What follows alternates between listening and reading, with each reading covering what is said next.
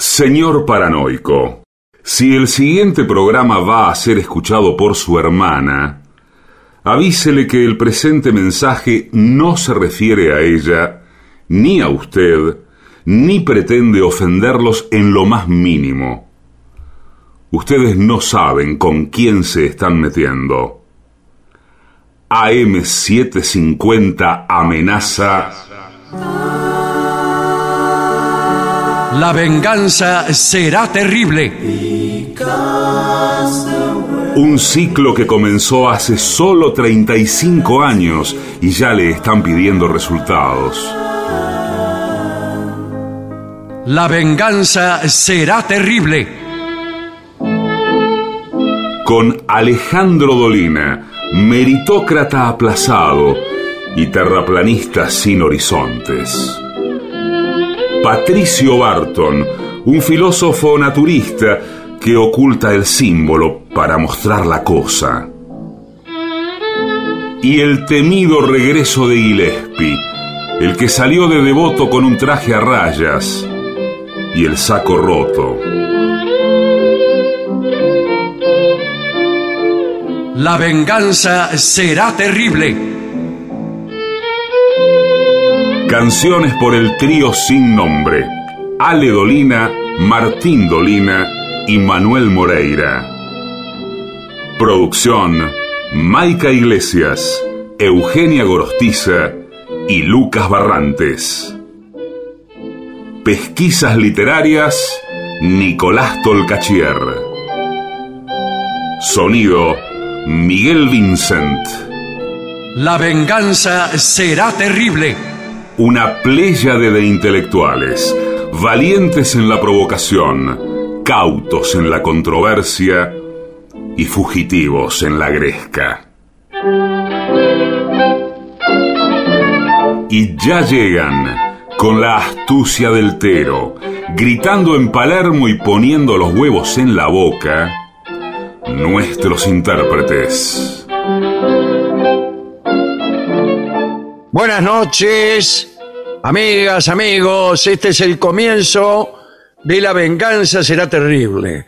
Contamos, como siempre, con la presencia de Patricio Barton, de Gillespie y de muchas otras personas que están detrás de las cámaras. Sí, eh, buenas noches ante todo. ¿eh? Buenas Sí. noches, ¿cómo andan? ¿Qué tal? Bien, Eh, vamos, a, vamos a decir que detrás de cada uno de nosotros sí, Sí. hay, eh, una, hay mucha gente que, que nos apoya, Sí. digámoslo así. Sí, Eh, señor. no, no se ve porque está detrás de nosotros. Claro. Pero cada palabra nuestra, por ejemplo, esta, Sí. eh, eh, tiene el sustento y el sostén y el espesor de- del apoyo de nuestro equipo. Claro. Muy bien. qué No, bien. nosotros no pensado. decimos ni una sola palabra que no esté antes sopesada Sí, por un grupo de pensadores. Así es. Las dos horas de programa es una condensación de, eh, de las 22 horas de, de producción de cada una de estas palabras. Claro, O sea, esto es lo mejor. Esto es lo mejor. Lo que se escucha es lo mejor. Bueno. Calcule, ¿no? bueno, eh, a ver cuál es el producto de, de- de estos pensamientos que acabamos de espere, presentar. espere, porque en principio, sí, lo que hay que decir es, una primero, gran- gracias, gracias a la gente de Concepción del Uruguay. Claro, anoche Estuvimos estuvimos en, en Concepción del Uruguay, salió el programa al aire. Sí, Sí, señor. Muy bien. Eh, y tenemos muchas novedades de, de presentaciones, de fechas presenciales. Ah, eso cual- me interesa, me interesa, me interesa de los pies a la cabeza. Pido suma atención para que no se Sí, para, para no eh, eh, andar repitiendo una y otra vez. Lápiz y papel, por favor, los oyentes, las Sí, amigas señor. en su casa. Mañana mismo, día sábado, dirán. Claro, sábado, todos sí, dirán, sábado. ¿cómo sábado, sábado? ¿Qué? Sábado vamos a estar haciendo La Venganza Será Terrible en Adrogué, en, la- en la Sí. Feria del Libro de Almirante Brown. Ahí en la. Plaza Brown de Adrogué, la plaza del centro, hermosa, muy arbolada, frente a la casa de Borges. Ahí está la Feria del Libro. La entrada es libre y gratuita, hay que hacer la cola nada más. Allí vamos todos los años, Sí, señor. menos el año pasado. Claro. Bueno, el año pasado no hubo, no hubo No nada. hubo nada en realidad. No, Bueno. hubo, no- no hubo feria. Así que espero que nadie deje de faltar. Y ahora eso será mañana en Adrogué sábado. Ahora, hay algo muy extraño en Mercedes, la ciudad de Mercedes. La Atención, localidad de Mercedes, que sí. Porque hay, hay un maravilloso teatro que es el Teatro Argentino, que el frente ha sido restaurado y ha sido puesto en valor toda la sala. Sí, señor. Y nosotros vamos a tener la responsabilidad de como reinaugurar la sala. De De inaugurar el fondo. Sí. ¿Qué ¿Cuándo será esto? Va a ser dos veces. Dos Atención. veces. Vamos a estar el lunes, que es 18. Sí. Sí, Ahí el las lunes entradas 18. están- Señora, el lunes 18. En ¿A, Mercedes, a pero qué hora? ¿A qué hora, por favor, que estoy anotando? Sí. A las 21 horas, pero escúcheme, cuidado porque están agotadas las entradas del lunes, porque ya fueron entregadas. Pero, pero como eh, fueron, como se agotó esa función muy Y, y rápidamente. empezaron los reclamos, Claro, claro. marchas, Sí. etcétera. No, no rompan el frente del teatro que está nuevo. Lo, Claro, lo y lo acabamos de terminar. Sí. Bueno, entonces el, vamos a volver el sábado 23. Claro, que es mejor. No, no sé si es mejor. Ah, es peor. No, no, peor no es, no sé. Bueno, no- dígame algo, no sé qué decir. Igual, igual, es lo mismo. Ah, es lo mismo. Pero no, No, no, la no. misma función, no. No. Eso, claro, no es la lo gente mismo. se va a creer que vamos a decir las mismas cosas. No, No, señor. no.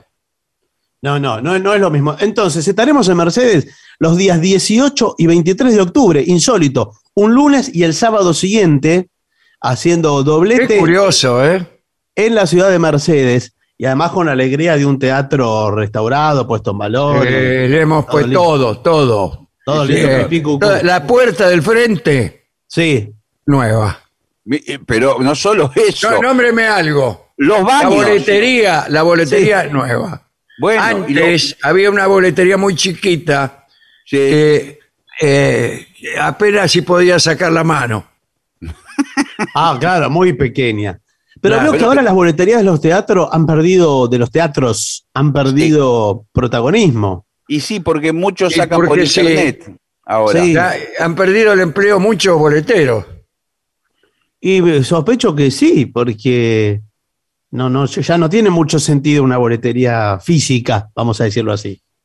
Bueno, Claro. igual le digo que por ahí el boletero les entrega la entrada en papel, quizás cuando todos los asistentes van. Claro. Eh, Porque. ¿Para qué? Para guardarla de recuerdo. Bueno, o para, para ingresar a la sala, por ejemplo. Yo Bueno, eh, un día tomé la resolución, siendo muy niño, Sí. de guardarme todas las entradas de ah, teatro. sí. Yo también hice lo mismo, con entradas de No, recital. yo no lo hice, pero tomé la resolución. No, bueno, señor. Después no, después ya, como la primera vez que lo intenté, eh, llegué a mi casa y ya no las tenía en el bolsillo. Claro, la, la buscaba. Las había tirado o algo, dije, bueno, ya está. No, bueno, señor. Yo tengo la colección de todos los conciertos que fui, sobre todo los internacionales. eh, de ¿Ah, ¿tiene, eso? Sí. Yo sabe, ya tengo un par de entradas de La Venganza Será Terrible. De, Ah, mira. ¿Sabe de no qué tengo? Especialmente no tengo nada por mi madre. Claro, le tiró todo. Me tiraba todo. Sí, toda esa Mi madre me revisaba los cajones y cuando veía un atisbo de colección, la decomisaba.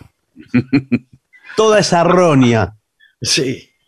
No, yo tengo de La Venganza funciones especiales como en el Metropolitan, en el Centro Cultural Kirchner. Ah, qué En- bien. Esas entradas las tengo. En, en alguna del Auditorium de Mar del Plata. Pero con razón Eh. las butacas estaban vacías esas. Usted se Claro, guardó porque las compro yo. Claro. Las, compro yo. Sí. Como le hacían a Disépolo. Le compraban todas las entradas para un banquete y después no, y no iba nadie. Uh, pero eso era en contra de él directamente. Claro, sí, sí, lo hacían Ah, los mire. contra de él. Mire. Qué mal. Bueno. ¿Y quiénes eran? ¿Los colegas músicos? No, Ah, No, no, no. Todo lo contrario. No, es Bueno. como vio que las estrellas de- del cine y la televisión, cuando por ejemplo salen en la tapa de una revista con algo que no quieren que la gente se entere o que salieron mal en una foto, mandan a comprar toda la tirada de Sí, todos Claro. los kioscos. Y la tiran justamente. Y claro, y la, y la tiran, la prenden fuego o lo que sea, pero compran todas las ediciones. Hablando de eso, tuve una entrevista muy buena con Julieta Camaño el Sí, otro día en señor. C5N. Pero Sí. no eran buenas la colección de fotos que forman parte de la misma camada. Usted no sé, eh, creo que se habrá dado cuenta. Hay una yo siempre ordeno tirar, que no aparezca. Es uno con fondo oscuro donde estoy poniendo caras extrañas. Ah, sí, sí, sí. la sí. conozco. Bueno, estaban todas. Toda esa sesión de ese día. Todas es y ninguna otra. Sí. Bueno, pero la entrevista fue muy buena, así que eh, muy buena por la conductora y por las preguntas que me hacían, no así por las respuestas que yo le, eh, le he dado. Eso se va a ver este, este sábado, eh, mañana a la noche, ¿no? Mañana a la noche, justamente, Sí, sí. eh, menos, se, se va a ver en todas partes, menos en Adrogué. Claro, Menos en está. donde vamos a estar de cuerpo presente, pero si no, Claro, después de sobredosis es. de TV, Así es. Hablando eh, de cuerpo presente, mañana a la misma hora en que nosotros estamos en la drogué, a una hora Sí. parecida, o un poco antes, en realidad a las 8 de la noche, hay una función de Ricardo III en el Teatro del Artefacto. La semana pasada no lo anunciamos y, según me dijeron, no fue nadie. No, no, señor. No se Bueno. va a rogar el poder de convocar a la gente Así a es. la salud. sí. Bueno, pero nos gustaría pensar que fueron menos personas. Así Está que, bien. por favor, vayan este sábado, especialmente los que no van a Drogué, van a- vayan a ver Ricardo III al Teatro del Artefacto, Sarandí 760. Es la obra que está presentando, dirigiendo y actuando este, nuestro Moscoso. amigo Moscoso. Moscoso. Claro que sí. Sí, claro. Moscoso y donde actúan Cora Barengo y otras actrices. Muy bien. Bueno. Eh, no se olviden de ir porque si no nos están haciendo quedar mal a nosotros. Señor, por favor. Claro, porque dice "Y este que al final anuncia eh, la obra y no va nadie igual. ¿Qué es esto? No, es que aparte nosotros nos agrandamos que dijimos, deja que la mencionamos, vas a ver toda la gente que va. Claro, le dijimos, ya. "Mirá, olvídate. Sí. Nosotros aconsejamos que vaya la gente y van todos. Y resulta que no. O sea, to- él les pregunta a todos los que van, ¿por qué ¿De parte van? de quién? Claro. ¿De parte de quién es? Y hasta ahora nadie le dijo que venía de nuestra parte. Vamos a tener que ir a comprar las entradas, como decía Mar del Plata. y mandar gente Claro. que entre varias veces. O ir Bueno, a la eh, esquina y cuando vemos que entra alguno, decirle, por favor, cuando le pregunten de parte de quién viene, diga que viene de parte de nosotros. Sí, señor. Nos, está, nos haría un gran favor. Bueno, esto es todo lo que teníamos que decir. Sí. Eh, digamos, a modo de resumen, mañana entonces en Adrogué, mañana sábado, estaremos en la Plaza Almirante Brown a las 9 de la noche. Y los días 18 y 23, o sea, el lunes y el sábado siguiente, en Mercedes, en la reinauguración de la fachada del Teatro Argentino, pero adentro vamos a estar nosotros. Sí. Adentro, sí. Eh, arreglaron la, fachada, pero nosotros vamos a estar adentro, no nos vamos a quedar en la fachada. Claro, pero por ahí no, nos quedamos mirando, vio que es es lindo Claro. el edificio. Bueno, muy bien. Eh, tengo aquí un informe que ha preparado la dirección de esta radio que dice, volar con niños, Sí. 20 consejos fabulosos para, para que estén siempre contentos los niños. Niños de todas las edades, decimos, porque no es lo mismo un bebé que un niño más grande, ¿no? Estamos hablando de todas las edades. Todas las edades. Acá bien. dice así, el comienzo dice así, yo no me atreví a, a leerlo, pero ¿te vas de vacaciones con bebés, niños, adolescentes o de todo un poco? No te pierdas nuestros consejos sobre cómo volar con niños, adolescentes o de todo un poco. Sí, bueno, no es Llegan lo las mismo. vacaciones del verano, bla, bla, bla, bla, bla. póngale una media horita. Sí. Y aquí vienen los consejos.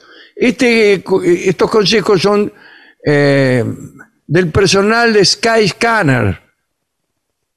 Ajá. Muy bien. Sí, sí. Así que, primer consejo. El primer consejo dice, enséñeles o enséñales las maravillas de volar. Volar es divertido, alucinante. Recuerda que tus retoños no van de viaje de negocios en aerolínea de bajo costo. Así que estarás muy emocionado de volar por el cielo. Y esto lo dice Gareth Williams, que es el director general de Skyscanner, y tiene mucha experiencia en esto. Y recomienda, no olvides que volar era antaño maravilloso, maravilloso e imposible. Sí, sí, es verdad, Sí, tiene claro, razón. sobre todo antaño. Y para ellos aún lo es.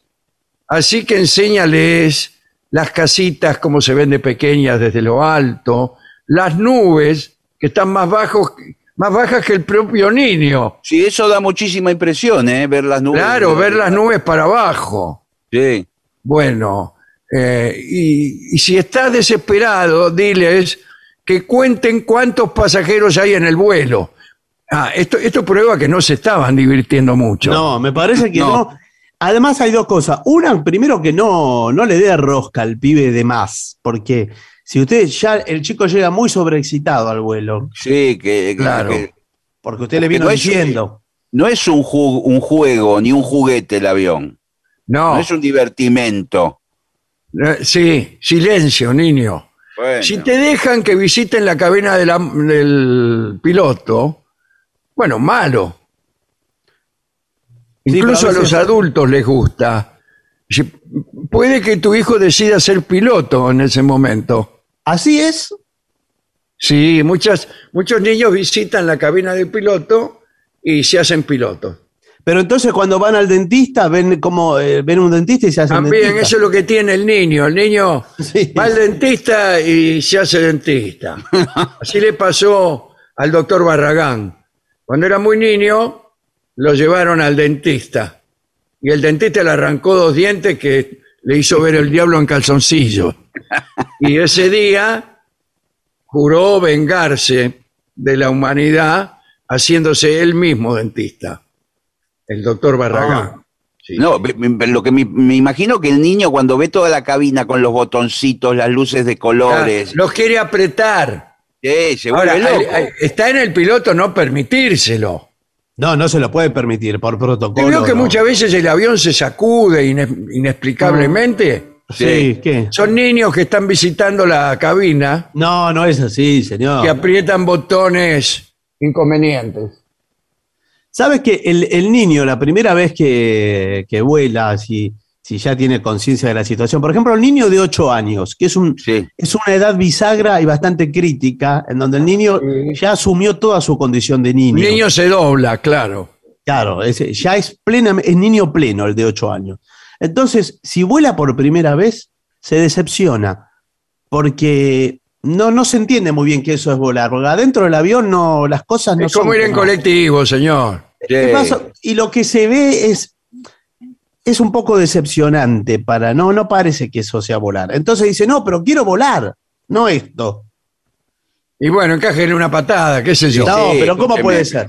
A mí, ¿sabes qué me pasaba de, de chico también cuando me decían, y ahora vamos a subir la montaña con el auto, por ejemplo? Sí. Sí. Y el auto empieza a subir la montaña, pero se ven otras montañas. Y yo Y le sí. decía, no, pero por la montaña, subamos la montaña, no por la ruta. Y me decía, pero esto es la montaña. no solamente era un niño. Esto es Ahora la sí, montaña, Patricio, me decían. Lo que es cierto que muchas veces los aviones están preparados para que no se note demasiado que están volando. Claro, porque hay gente que le tiene miedo. Claro, escúcheme. La gente responsable, ya no de 8 años, sino Sí. de 40, eh, comprende que si estuviera en el aire se caería. Claro. Bueno. Entonces, eh, tratan de que O no sea, se comprende escuche que no es ruido. posible volar. Claro. Pero ahora se está experimentando para que la, eh, la sensación de volar sea plena. Eh, vio que hay un proyecto de aviones transparentes, de tener todo el, el techo. La Mujer Maravilla. Claro, que, que usted pueda. Todo, todo transparente. transparente, que usted pueda ver todo y, y, y hacia abajo. Entonces y desde tener- abajo te miran, ¿eh? Cuidado. Sí, sí. que, que- que muchas personas eh, de moral muy, muy dudosa, que cuando miran, cuando ven, pasan los aviones los miran desde abajo, con la esperanza, en fin, Sí, de sorprender a alguna dama eh, en una actitud favorable. Bueno, ni le, ni le digo si usted va al baño, porque uno se para para. ir al baño. Claro, el baño no tiene, para mí no tiene que ser transparente. A mí no me gustaría estar en el baño y mirar para abajo Escúcheme. y, y ver a todo el mundo mirando para arriba y haciéndome así con la mano. Igual me imagino que, lo- que los accesorios del baño es- no son transparentes, los accesorios no. El piso no tiene que ser transparente, Bueno, señor. bueno, pero- Bueno, es, es un prototipo lo que se está trabajando, porque Claro, sí. imagínese que no se puede hacer todo de vidrio. Y porque todo de vidrio el avión, si se le raja con algo, Claro. es como, como una, ade- adentro de una botella, como si fuera adentro de una botella que viaja. Muy bien. eh, el siguiente consejo nos lo da Gabriela Wausovich, ingeniera de pruebas de Skyscanner. Y sugiere seguir el ejemplo de unos padres que en un vuelo entregaron a los pasajeros bolsitas de caramelos para pedir perdón por adelantado en caso de que sus hijos, bueno, lloraran, molestaran, se pelearan. Bueno, los padres con hijos potencialmente conflictivos también podrían incluir un mensaje tipo a la persona sentada delante de nosotros. Bueno, seguramente ya te has percatado, o persona sentada, eh, de nuestra presencia.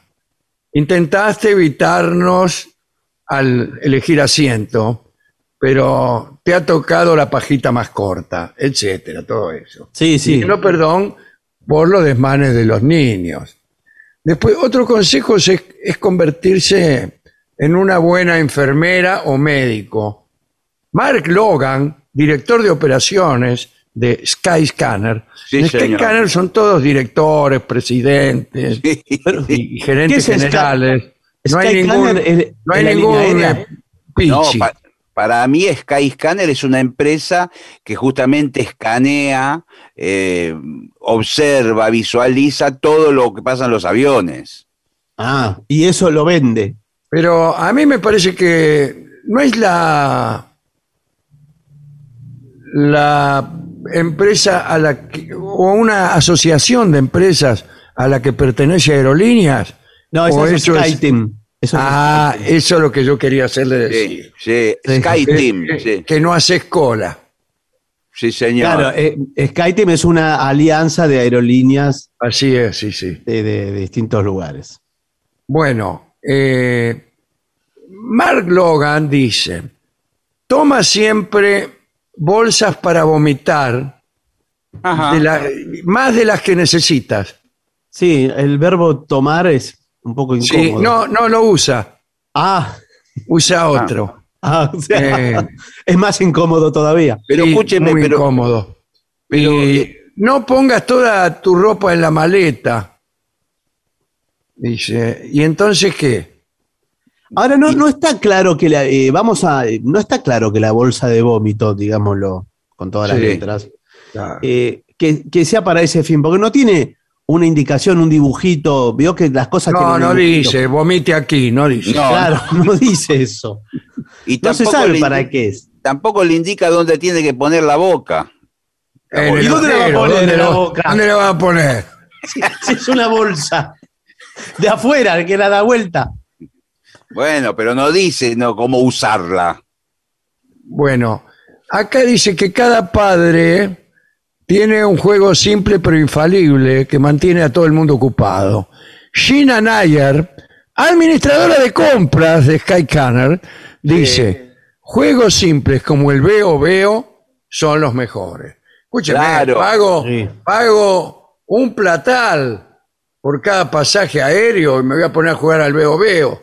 Y pero entretiene al nene con eso. Re- Veo, veo. ¿Qué Recorrí ve? el mundo jugando al veo veo. Bueno, pero Veo, bueno, veo, ¿qué ves? Una cosa, qué cosa maravillosa. ¿Qué color? Marrón oscuro. El Sí. escorial, ¿Qué? ¿Lo ves desde arriba? claro. Ve todo desde arriba. Sí. ¿Qué color? Celeste. El cielo. Acertaste. Muy bien. Muy bien. No Ahora nosotros, por ejemplo, eh, perdón, en nuestra línea aérea Sí. eh, conta- contamos con atracciones para los niños. em, ¿Y ¿Cuáles serían? porque En hay la pantalla. aplicaciones, claro, En la, en la pantalla que en tiene la eh, pantalla. videojuegos, por ejemplo. No me diga. Eh, tiene videojuegos. Y vio que para cuando es el día del niño, si le toca volar esos días, una, alguna Sí. festividad. No huele, mejor no huele. No, sí, hay quizás eh, lo recibe un payaso pa- cuando va a embarcar. Es al mismo tiempo el piloto. El Hola, piloto. bienvenidos. Incluso Hola, maneja haciendo toda clase de piruetas para divertir a los niños. Tripulación de cabina, cruzando los 10.000 pies. El director de estrategia, eh, Bonamy Grimes, tiene una solución ingeniosa para ese momento de desesperación en que nada parece funcionar. Y, y dice así, toma muchos juguetes. Sí. No es este el verbo que usa tampoco. Tampoco. pero asegúrate de reservar su osito favorito con el que viajó en avión y deja que lo tome él. Claro, Eh, claro. Y incluso si en lo posterior hace otros viajes, que trate de llevar su osito eh, de- con el que viajó, que va a ser como un compañero de viaje. Claro, y lleve varios, pero no le diga a él que son varios. Porque De va- modo que si se, si se pierde su osito Ah. favorito, varios iguales. claro, usted le presenta uno igual o parecido y el niño no lo advertirá. O sí. Sí. No, bueno, pero en, en los días previos, usted puede eh, comprar algún juguete, un avioncito de juguete, por ejemplo. sí. Eh, el niño ya va jugando. Veo que el niño jue- juega a volar moviendo el, eh, para adelante y para atrás el avión Sí, en el aire. sí. Y le hace el ruido. Sí, Sí. Creyendo que así es el vuelo, no. No es así el vuelo. No, el, el- el avión no vuela así, niño. Imagínate que este avión volara hacia adelante y hacia atrás, llevado por una mano gigantesca. Yo, yo no me le subo ahí. Incluso Además- pueden aprovechar y ver películas de aviones, que hay muchísimas. De Sí, Hollywood. siempre películas así de cine catástrofe. Claro, Bueno. lo que pasa es que las de aviones son todas de catástrofe. Bueno, claro. no le van a servir para el niño. Aeropuerto 78, todo eso. Bueno, mantén al bebé elevado, dice aquí. ¿Por qué? ¿Cómo elevado? ¿Colgado? Sí, lo- lo- a sí. los bebés sí. A los Sí, bebés los cuelgan. cuelgan. Los cuelgan de unos ganchos, me parece. Sí, realidad- como, como chancho están los bebés. Cabeza abajo incluso. No, me parece que cuelgan como un carrito de, los- de esos ganchos. eh, Claro. Nunca vi, discúlpeme, he viajado en muchos aviones, nunca vi un, bebé colgado de un gancho. Yo Sí, una vez, una vez vi. Los ponen en las primeras filas nada más. Sí. Sí, En la, parte primera del fila los de ponen en, uno, en unos carritos, los ponen. sí, algo así, sí, señor. Sí. Pero Bueno, Brian Hills, Sí. gerente senior de Skycanner, eh, en inteligencia empresarial trabaja este muchacho, y su mujer tuvieron su primer hijo el año pasado. Y desde entonces han ido y vuelto tres veces al Canadá. Eh, ¿Desde eh, dónde? él recomienda la mejor posición para calmar al bebé cuando va al Canadá Sí, es levantándolo por encima de mi cabeza.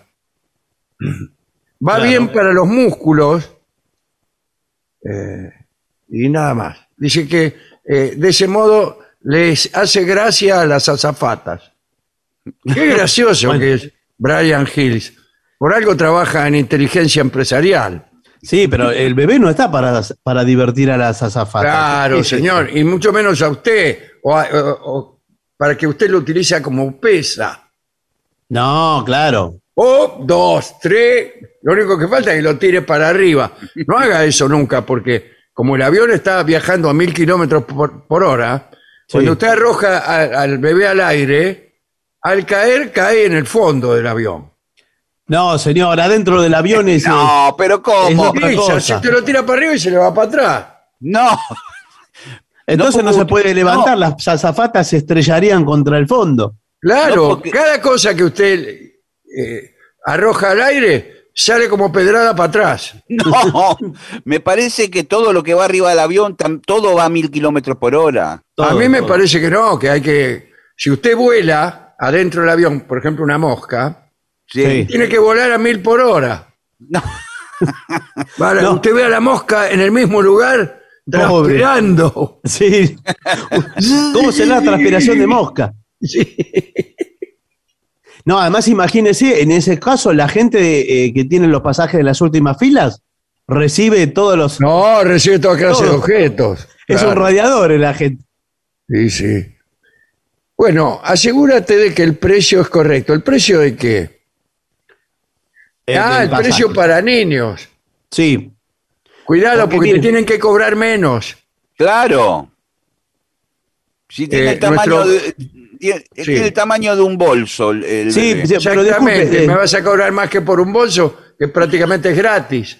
no, O discúlpeme. sea, si, yo eh, lo me- si yo metiera a este bebé en Sí. un bolsón cualquiera, sí. no me cobrarían. Claro. No, pero señor, eh, disculpe, discúlpeme, eh, ¿ustedes son los progenitores? del- Sí. No, somos los padres. Ah, bueno, Eh, lo que quiero decirle es, nosotros no cobramos por tamaño, porque si no, le po- podría cobrar el doble si quisiera usted por tamaño. No se cobra por tamaño. Entonces, bueno, pero, pero escúcheme, eh, prácticamente. y, y además por ahora por una disposición internacional, Sí. eh, al niño se lo tengo que cobrar eh, tarifa plena, ¿eh? Se lo tengo que co- cobrar tarifa plena. pero si no ¿Una ocupa nada disposición de internacional de quién, señor? de, de las líneas aéreas de nosotros que nos juntamos y dijimos, bueno, Claro. basta de basta de pasaje de, lo- de los bebés. ¿Desde cuándo la- el- todas las decisiones en contra del público las toman los comerciantes? No somos comerciantes nosotros, somos No me eh, diga. tenemos tenemos líneas aéreas y además tenemos para los niños un programa, hicimos un personaje para los niños que se Sí, llama sí. Mr. Turbina, Ah, Mr. Turbina. Mr. Turbina. ¿Qué tal? Y, y entonces hace, eh, bueno, rutinas humorísticas. Ah, ah, ah, me- ¿Qué Mr. Turbina este? Me contaron que está, está todo vestido de gris, con, un, con una especie de calza. Sí. Claro, y, y, y- y Y, los saca chicos- fuego por atrás. No, los chicos lo ven llegar porque Mr. Turbina hace. Todo el tiempo hace así. Entonces los Ah, chicos ¡Qué imitan, divertido! los chicos imitan y eh, bueno, lo- ya lo quieren, ¿no? Porque es un personaje adorado por los niños. Claro, me imagino. Bueno, eh, después viaja temprano o Sí. viaja a la hora en que los niños duermen. Sí, Bueno, por, sí, por- pero- por ejemplo, vuelos nocturnos puede hacer. eh, Ahí, Puede ser, pero no sé ahí- si duermen de noche los niños. ahí van apagando las luces del avión, entonces por ahí se duermen. Sí, pero, ahí. pero si tiene un viaje largo, yo viajo a Malasia, por ejemplo. Hago Ah, lindo lugar para viajar con un niño en brazos. Eh, bueno, Seguro que le dan el asiento. es largo el viaje, o sea, lo va, le va, va a hacer, eh, lo va a agarrar la noche y el día. Y el cambio de horario. Bueno, eh, con respecto a ir al baño, Sí. Kevin Hall, director de proyectos, no duda en remarcar que los más pequeños vayan al baño antes del despegue. ¿Del despegue de qué? Del avión. Del avión. Ah. Claro, cuando, cuando recién suben al avión, ya directamente que vayan al baño. No. No, no, Ah. no, no. Sí, O que vayan en el aeropuerto, que es más Abajo, cómodo. en el aeropuerto. Claro, es más Ah, cómodo. El, el- el baño de los aviones no es de lo mejor. No, claro, claro. No, en el aeropuerto. Además, vio que ahora en, en el aer- en los aeropuertos internacionales hay un sector para niños con juegos. Sí, no quieren jugar. Pero bueno, pero que jueguen, porque. Y también hay, hay un baño para los niños, hay un sector para niños. Claro. Bueno. Bueno, dice. eh, por supuesto, como la mayoría de los consejos para los niños, es más fácil decirlo que hacerlo. Sí, No, claro. no sé a qué se refiere. A los consejos, Eh, sí. El no me hace falta, claro, no me hace falta ir al baño, Sí. se convierte en un tengo que ir ya. Ajá. Eh, Kevin Hall también advierte que es mejor que no beban mucho líquido o no pararán de ir al baño en todo el vuelo. Qué, qué estudioso Sí. eh, realmente de la digestión humana. ¿Sabe lo que puede usar también con el niño? Un pañal. Por única Pero, vez. pero tiene ocho el niño años. tiene ocho años, eso lo Claro. que- lo que iba a Pero ¿qué, decir. le- qué problema Tiene ocho va? años. Además, ¿sabe lo que pasa con el niño de 8? Usted le dice en el aeropuerto, porque vio que al aeropuerto hay que ir- hay que ir temprano, o sea, a veces está más en el Sí. aeropuerto que en el avión. Y entonces le dice, bueno, ahora anda al baño, Joaquín, anda al baño. Y Joaquín le dice, no, no quiero, no tengo ganas, no tengo ganas. Sube al avión, apenas sube, Quiero ir al baño. ¿qué quiere? Quiere ir al baño. Y, y además va para, para curiosear, porque vio que el niño es curioso. Sí. Aparte en el baño ve- hay botoncitos, hay, Sí. hay cosas. ¿Dónde hay botoncitos? Yo nunca encontré. Apenas encontré el inodoro. ¿Usted está tocando cualquier cosa o entró a un lugar que no es el baño? Pero escúcheme, hay, hay, un, bo- hay una trabita para cerrar la puerta. Una Hay- trabita. Tiene que ser eh, una traba sólida. Bueno, Se me va a meter cualquiera. y después No, está uno- todo, todo, todo homologado, las, eh, los baños de los aviones, ¿no? claro, Yo, yo un una vez, yo una vez eh, asistí al siguiente espectáculo. Entró una señora al, al baño y en, y en mitad de la función se le abrió la puerta de par en par. y yo estaba sentado de tal modo que quedé mirándola frente a frente. Y ella hizo una expresión como diciendo, así es la vida. Sí, porque Bueno. si no traba la puerta se le puede abrir, sí. Eh, este consejo, que no sé cuál era, ah, no darle líquido, eh, también es apto para adultos. Si bebe cinco pintas de cerveza antes de subir a un avión, Cinco es pintas. peligroso. Y bueno, Es Sí. peligroso. es mucho. Avisa a la policía, dice. ¿Qué quiere decir esto?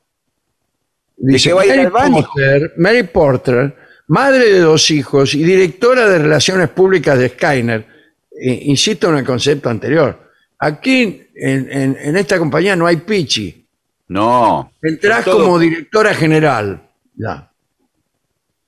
Sí, son Bien. todos cargos jerárquicos. Sí, eh, sí, todos. Muchos, muchos, pero Bueno. todos jerárquicos. Tiene muchos trucos para volar con niños. Nuestro favorito es, previene a los niños contra la policía del avión, que siempre está buscando niños que se porten mal, a los que no se les permite volar. Qué Claro. horrible eso, es como el, el señor de la bolsa, parece. Sí. Y sí, Puede decir que las azafatas son las policías. claro, ahí viene, ahí viene, Sí. la muchacha No, de la no. bolsa.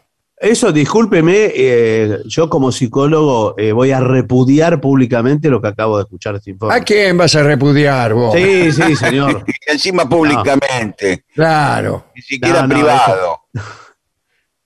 Esto Bueno. merece to- todo tipo de repudio, lo que acaba de... Eh, acá dice algunas cosas que hacen los niños molestas. Por ejemplo, jugar con la mesa plegable y dar patadas al respaldo del tipo que está delante. Sí, eso sí, porque se mueven un poco los asientos. y- Sí, va sí, atrás. Acá uno de los últimos consejos dice, leche al poder. Sí, señor. Garrett Williams, que es el director general, director de directores, eh, también tiene buenos consejos sobre ali- alimentación. A los bebés, dales el biberón durante el despegue y el aterrizaje. Por dos razones. Hay que atarles el cinturón y eso los distraerá. Eh, y dos, ecualiza la presión. Mira vos. Pero Brian H. advierte el fastidio que supone la norma de los líquidos. Una de las peores cosas que te puede pasar es tener que probar la leche ¿eh? cuando pases por seguridad. Qué Ah, asco. claro. ¿Cómo Porque no, sé cómo le, cómo le permiten la leche. Me parece que no le permiten. No le entrar. permiten, señor. Claro. ¿Y qué le doy? Whisky que compré en el, eh, El free shop. No. en el shopping. Una vez que suba al avión le pide a la azafata un vaso de leche. ¿Y dónde va a tener el vaso de leche? ¿Dónde- si ¿Qué tiene todo- quieres? tienen una leche de, porque- de porquería de todo en Claro, polvo. le- leche en polvo con agua. La zafata no, no, tiene leche, que yo sepa al menos. No. Bueno, trae chismes. Kevin sugiere un aparato como para mantenerlos entretenidos jugando a juegos. Claro. Eh, Un iPad. Un Sí, iPad, un iPad. sí, Ah. una, ta- una tablet. ¿Qué es eso? Ah, sí. Ayuda Una- mucho en los vuelos largos. No temas por si tu hijo acaba siendo adicto a los este, aparatos electrónicos. Solo es un vuelo. Deja que se entretengan. En casa ya les limitarás el tiempo. Ya les, ya les pegarás en casa. No, no, Deja- bueno. Déjalo tranquilos. Igual le digo una cosa, ya, en la casa juegan todo el día con la tablet, antes de ir Sí. al avión. Bueno, pero puede ser un lindo momento para eh, comprar un, un libro para colorear Sí. eh, y unos marcadores. Y entonces se colorea todo el viaje. Y otra cosa es aliméntalos a los niños. Porque un Sí, niño claro. con hambre em- se hará notar. Empieza, papa, papa. Bueno, eh, ahora además que no se da comida en los aviones, vio que este, ya veníamos, se venía suprimiendo. ¿Que ahora no le se da más? No, Me- no, no se da más comida y me le dan. pare- sí, Me parece que le dan un- una bolsita con, con un pequeño Pero tentempié ¿cómo? ¿En los viajes largos tampoco? No, embolsado. le- una bolsa de basura le dan con una cosa de ahí que usted saca. No, ¿En los- en viajes largos tampoco? Sí, sí, le dan, le dan pero empaquetado, me parece que es un Sí. sándwich o algo por el estilo, todo en nylon. Pero no pasan, ¿eh? Por lo- ¿Pero y por o sea, qué? se lo dan, se lo dan cuando sube y usted se arregla todo el viaje con eso. ¿Y pero ¿y por qué? Por la pandemia y la mar en coche. ¿Para qué la pandemia? Eso me suene a, más bien a, a también una, una, una piolada más. Claro, bueno, y la pandemia sirvió para eso también, para varias claro. pioladas. ¿sí? Adivine quién se enriqueció durante la pandemia. ¿Los ricos o los pobres? Sí, tiene razón. Bueno, eh, y después vista los cómodos. ¿eh? El niño, un niño mal vestido es un niño infeliz. Y un niño aburrido es insoportable. Así que llévale una libreta, lápices de colores, un libro cuento. Bueno, ahí están los lápices de colores, muy bien, tenía, Claro. tenía razón el psicólogo. Un, un Golosinas. sudoku. ¿Qué es un Sí. sudoku? es un Sudoku. juego. Es, Es un el juego revés de algo. Eh, me parece que es una mala palabra al revés. No, señor. Es Eh. un juego donde... donde eh, Eh, la- ser- se me está enfriando el sudoku. Es un juego de inteligencia de números, como un cru- crucigrama, pero en vez de tener letras tiene números. Por ejemplo, 2 por 8, 16. Bien. Eh, y finalmente, medícales. Si se pone enfermo antes de volar, hacerle tomar cualquier cosa. Y cuida de ti también, ¿eh? Cuida de ti.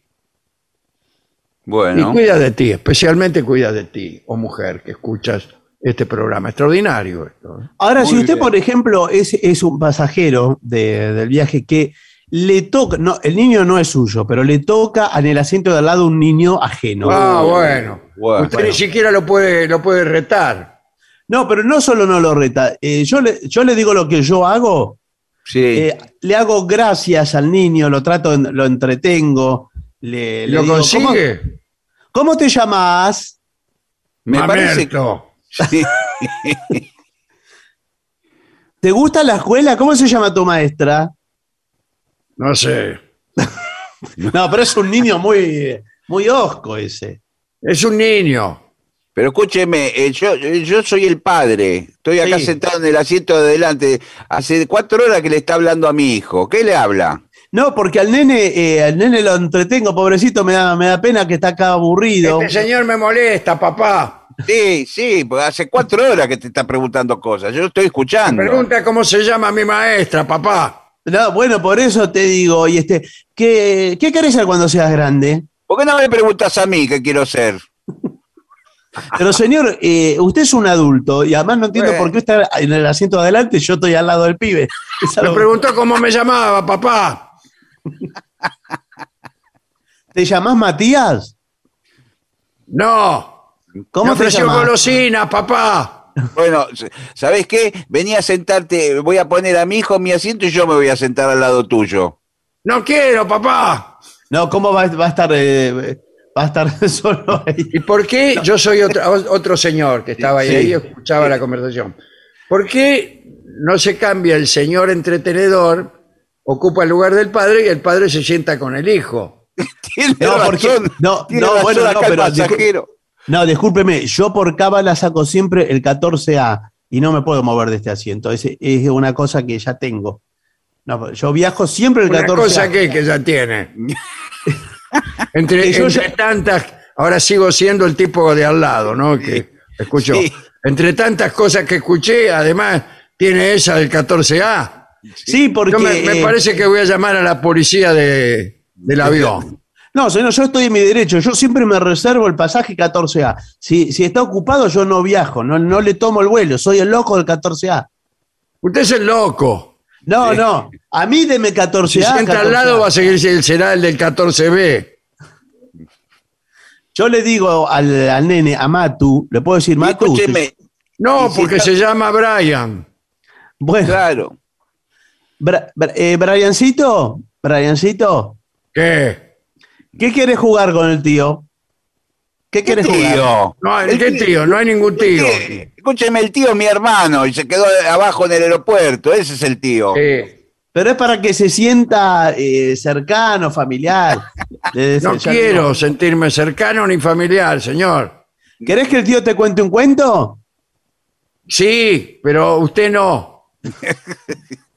El tío me contó el cuento de Pascual Ángulo.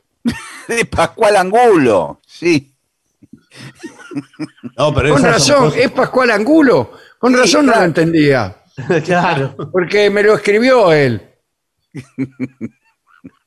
claro, me lo lo contó escribió mal. por WhatsApp. Me escribe cuentos por WhatsApp. Y por WhatsApp el cuento de Pascual Angulo no tiene gracia. Claro. Bueno, mira, yo lo que, te- lo que puedo hacer, Briancito, ahora es te voy a leer unos mensajes que llegan a un programa de radio. Eh, Bueno. ¿Qué te parece? ¿Y nos divertimos con eso? Dale, ¿Sí? dale. Pío, veo como, veo como conozco a los chicos. Eh, los que quieran escribir pueden hacerlo al WhatsApp de los oyentes. Ay, sí. 1165 eh, 5580. Ay, el 8 no me sale. Ahora lo practicamos. Nos escribe Tomás de Córdoba. Y ¿Qué dice, Tomás? "Buenas noches". Sí, ¿Qué dice, tomás? Bueno, a mí tráigame un vermú con ingredientes. Dice, pregunta para Dolina, ¿eh? Respecto al laborioso y maravilloso tratamiento armónico que tienen sus composiciones, tales como Soy, y ni hablar de lo que me costó el amor de Laura, quería preguntarle si usted asistió a al- algún seminario o tiene un posgrado en armonía. No, ninguna de las dos cosas, pero sí estudié. Bueno, Sí, bien. estudié armonía, más o menos. Estudié, sí, sí. los grados, los, los, los modos de los acordes. Logrado, todo eso, todo eso, sí, sí. Eh, eh, Empezando con los, los pequeños los pequeños coros que te dan Sí. esos ejercicios corales, ¿no? Te hacen escribir de cuatro Sí. compases. y A tres después voces a veces, ¿no? Ah, Claro, a tres voces. Y lo que, lo que no se puede, lo que está prohibido, Claro. digamos, los, las quintas consecutivas. Bueno, Sí, todo. que suenan todo. feas, es verdad, tiene razón. Bueno. Y después ir a, eh, a la ruptura de esas mismas reglas que primero te, te enseña y después te dice, bueno, pero si querés, por ahí puedes hacer. Sí, Este, y sí, sí, sí. además, eso es, la armonía es quizá la cosa más eh, fascinante. Sí, ¿no? sí. Porque ver que lo que lo que suena bien tiene incluso un, suena bien por razones físicas, no, no solamente no culturales. No que si yo toco esto suena bien y Sí. bueno, más o menos bien. Eh, uno puede pensar que es por costumbre. Por familiaridad. se ha- Sí. Claro, se ha acostumbrado a oír. Y por eso suena bien. Y quizá haya algo de eso, pero resulta ser que vos tocas esto Sí. y la relación que hay entre cada una de estas notas es matemática. Sí. Eh, estas dos, que son la misma octavada, eh, son eh, múltiplos de, de ellas mismas. Sí. Y, y las quintas también tienen una relación, eh, y las terceras también, y todo es muy matemático. Y No mismo es un lo- capricho, no es un capricho. Y en cambio, si usted toca esto, Sí. y no, no. Claro, claro. Ahora, hay en la historia de la música también lo que se llama disonancias y Sí. eh, cómo, cómo se aprendió a convivir con ello y, y por qué hay disonancias que suenan bien y otras que suenan mal. Bueno, Bueno, sí, sí, ahí, también. ahí, ahí aparece un poco O compositores que rompen las reglas. que rompen las reglas. Y queda bien. eh, en, el, en el contexto donde está la composición, queda bien. Sí, sí, sí. Bueno, todo eso es apasionante, irlo descubriendo es, es una maravilla, pero yo no, no he hecho ni posgrado ni nada, sino que algunos tipos que sabían mucho me han traspasado algo de lo que sabían de un modo desprolijo, desprolijo de, de mi parte, ¿no? Que este, no, no, no he tenido constancia para tener un estudio muy, muy metódico, que digamos, pero algunas cosas me las aprendí, sí. Dale. Mirando, mirando mucho a muy buenos músicos, escuchando consejos. Puedo nombrar a José Luis Castiñeira de Dios, que fue mi amigo y, y también de algún modo infructuosamente mi maestro de los primeros, digamos. Después, Sí. más adelante, por ahí otros tipos este,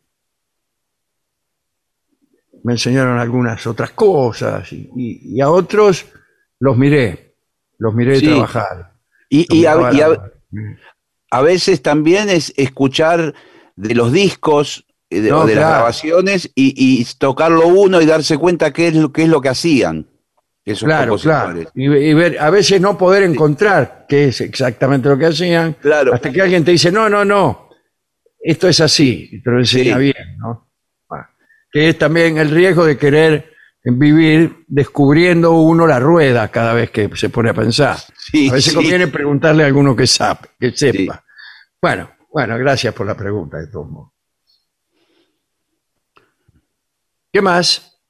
Eh, sigan ustedes que tengo aquí un pequeño inconveniente técnico. Bueno, eh, Ah, ah, ah, ah. Bueno, eh, para una oyente fiel de toda la vida, un feliz cumpleaños. Es Mabel Montoto de Lomas de Zamora, que está Muy cumpliendo bien. años o que estaba cumpliendo años cuando mandó el mensaje. Vaya a saber si estamos a tiempo, ¿no? Feliz cumpleaños. Aquí, Alejandro, soy gardeliano como vos. ¿eh? Para mí todos los tangos de Gardel son buenos, pero el mejor, en mi opinión, es Volvió una noche, dice Mario Ah, qué Riera. la suerte, porque es, es uno de los que más me gustan, sí, sí, sí. Muy bien. Sí, sí, me gusta mucho. Soy Nadia, dice Nadia. Siempre he tenido ganas de escribirles, pero no tenía muy claro qué decir, claro. Ahora, anoche tuve un sueño que me ayudó a decidirme. Estábamos con el negro Dolina sentados en una mesa, en silencio. Yo le preguntaba si le parecía bien no decirnos nada, y así nos quedábamos. Hoy me desperté y dije, le escribo y chau. ¿Chau qué? Estoy saludando a Rolón para que me interprete el sueño. Enorme abrazo desde Montevideo. Espero verlos pronto. Por acá en la República Oriental. Nosotros también esperamos eh, que, que, vengan los días propicios para hacer nuevas funciones allí. Dale. Bueno, aquí Giselle de Concordia, Entre Ríos, mire, cerca de donde estuvimos eh, eh, anoche, dice Barton, respecto al segmento de hace unos días sobre la niñera rusa que había hecho Gillespie, que proponía comidas típicas de inmigrantes alemanes, eh, era perfectamente coherente, dice, ya que a la Argentina inmigraron alemanes, los llamados alemanes del Volga, que si bien provenían de Rusia, conservaban el idioma y la cultura alemana. Ah, sí, sí, claro, sí. Eh, los ruso-alemanes les decimos en Entre Ríos. Entre ellos están mis antepasados. Muy eh, bien. Que se llama Giselle Strenbreicher, así que está claramente su origen. El personaje de Gillespie era muy coherente, dice. Bueno, por supuesto, eh, clara- claramente que sí. Sí, sí, lo fue a estudiar allá a Entre Ríos. Sí.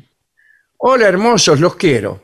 Bueno. Hace mucho que el maestro no me toca un bolero, dice. Sí. Por favor. Bueno, ¿cómo no?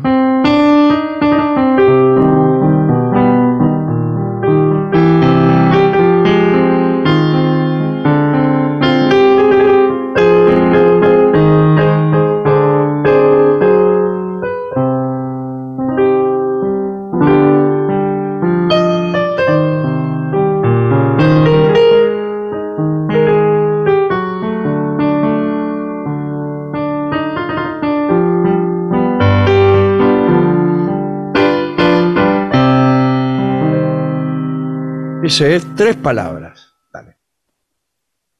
Nos escribe Héctor López y nos comenta algunos datos eh, de cantantes de tango. Y nos dice que Alberto Podestá, eh, la canción Alma en Pena, la cantó desde 1943 hasta el 2001, siempre en la misma tonalidad, eh, a, Ajá. a- a lo largo de los años. Ne- Nelly Omar cantó Tu Vuelta, eh, igual hasta el 2009, y tenía 102 años de edad cuando la cantó.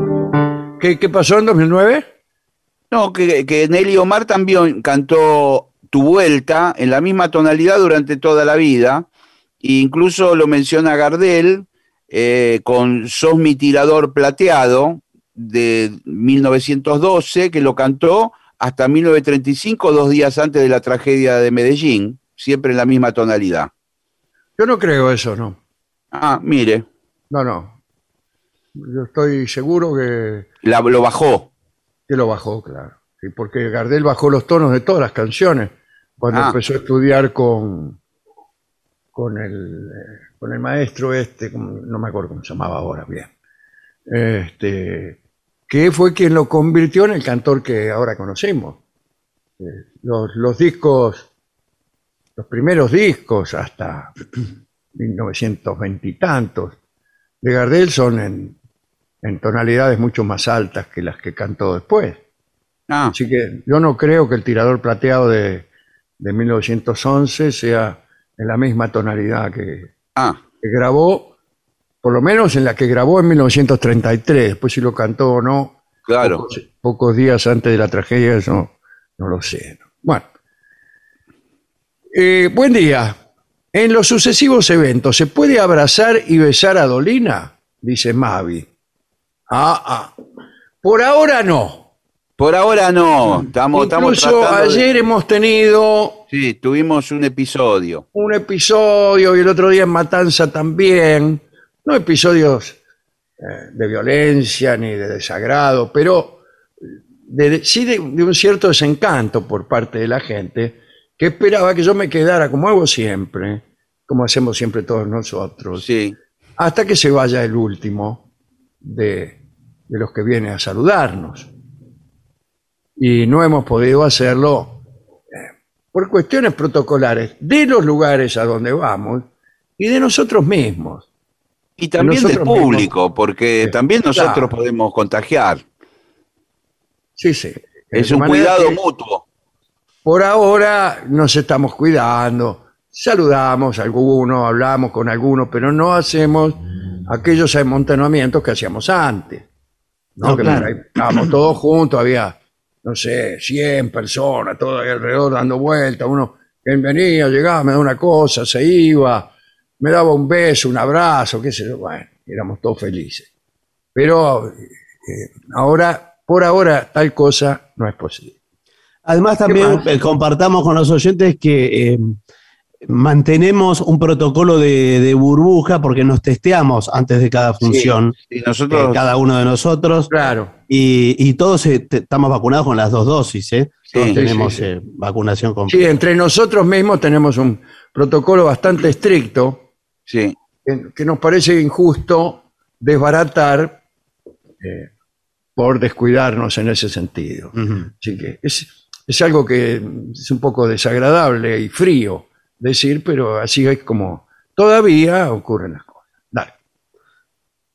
Bueno, aquí alguien eh, dice, aquí desde el feudo separatista de Córdoba, cuna del cordobicismo, El así. cordobesismo, sí. Le cordobecismo dice la Clau, como toda ciudad mediterránea que se precie, ¿sabrán que tenemos un faro?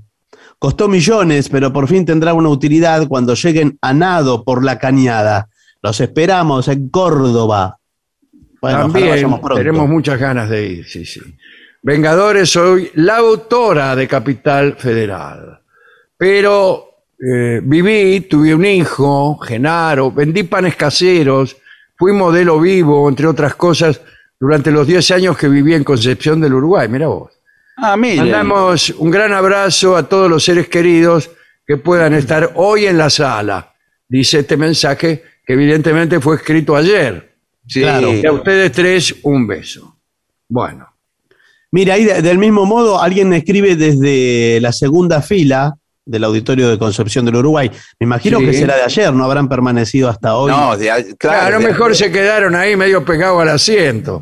Claro, porque dice, saludos Kevin Gómez, junto a los amigos de la carpintería El Cepillo Inquieto, Sí. que son Marcos Chaza y Ariel y Fran. Hola, buenas tardes. Resido en Los Ángeles. Los escucho siempre. En, en mi panadería de masa madre. Mira vos. Sí, mire. Soy de Concepción del Uruguay. Opa. Me encantaría que le mandaran un saludo a Beto, que seguramente está presente. Sí, él sí, pero nosotros no. Porque ya Claro, nos ya nos fuimos. fuimos. Claro. Es un lindo auditorio ese, ¿eh? Sí, Muy muy, lindo. lindo. Muy Bueno. bonito. Bueno, Auditorio Celsi de Concepción del Uruguay. Bueno, Guile, no sé si tenés algo más y no vamos a la Sí, pausa. ¿eh? acá acá te- hay un oyente que es Luis de Montevideo que dice, buenas noches. Eh, estaba mirando un programa de años atrás y no podía parar de reírme cuando habló Dolina que tuvieran cuidado al consumir pescado porque el mismo tenía que ser muy fresco.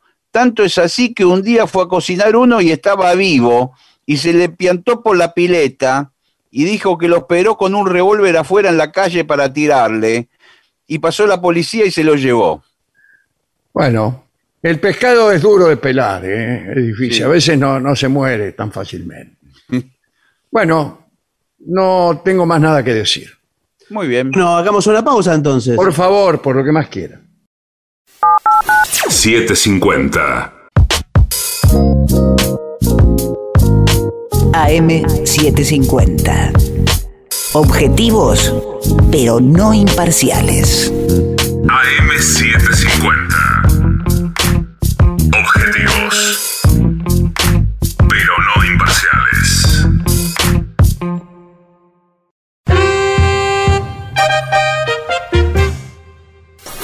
750.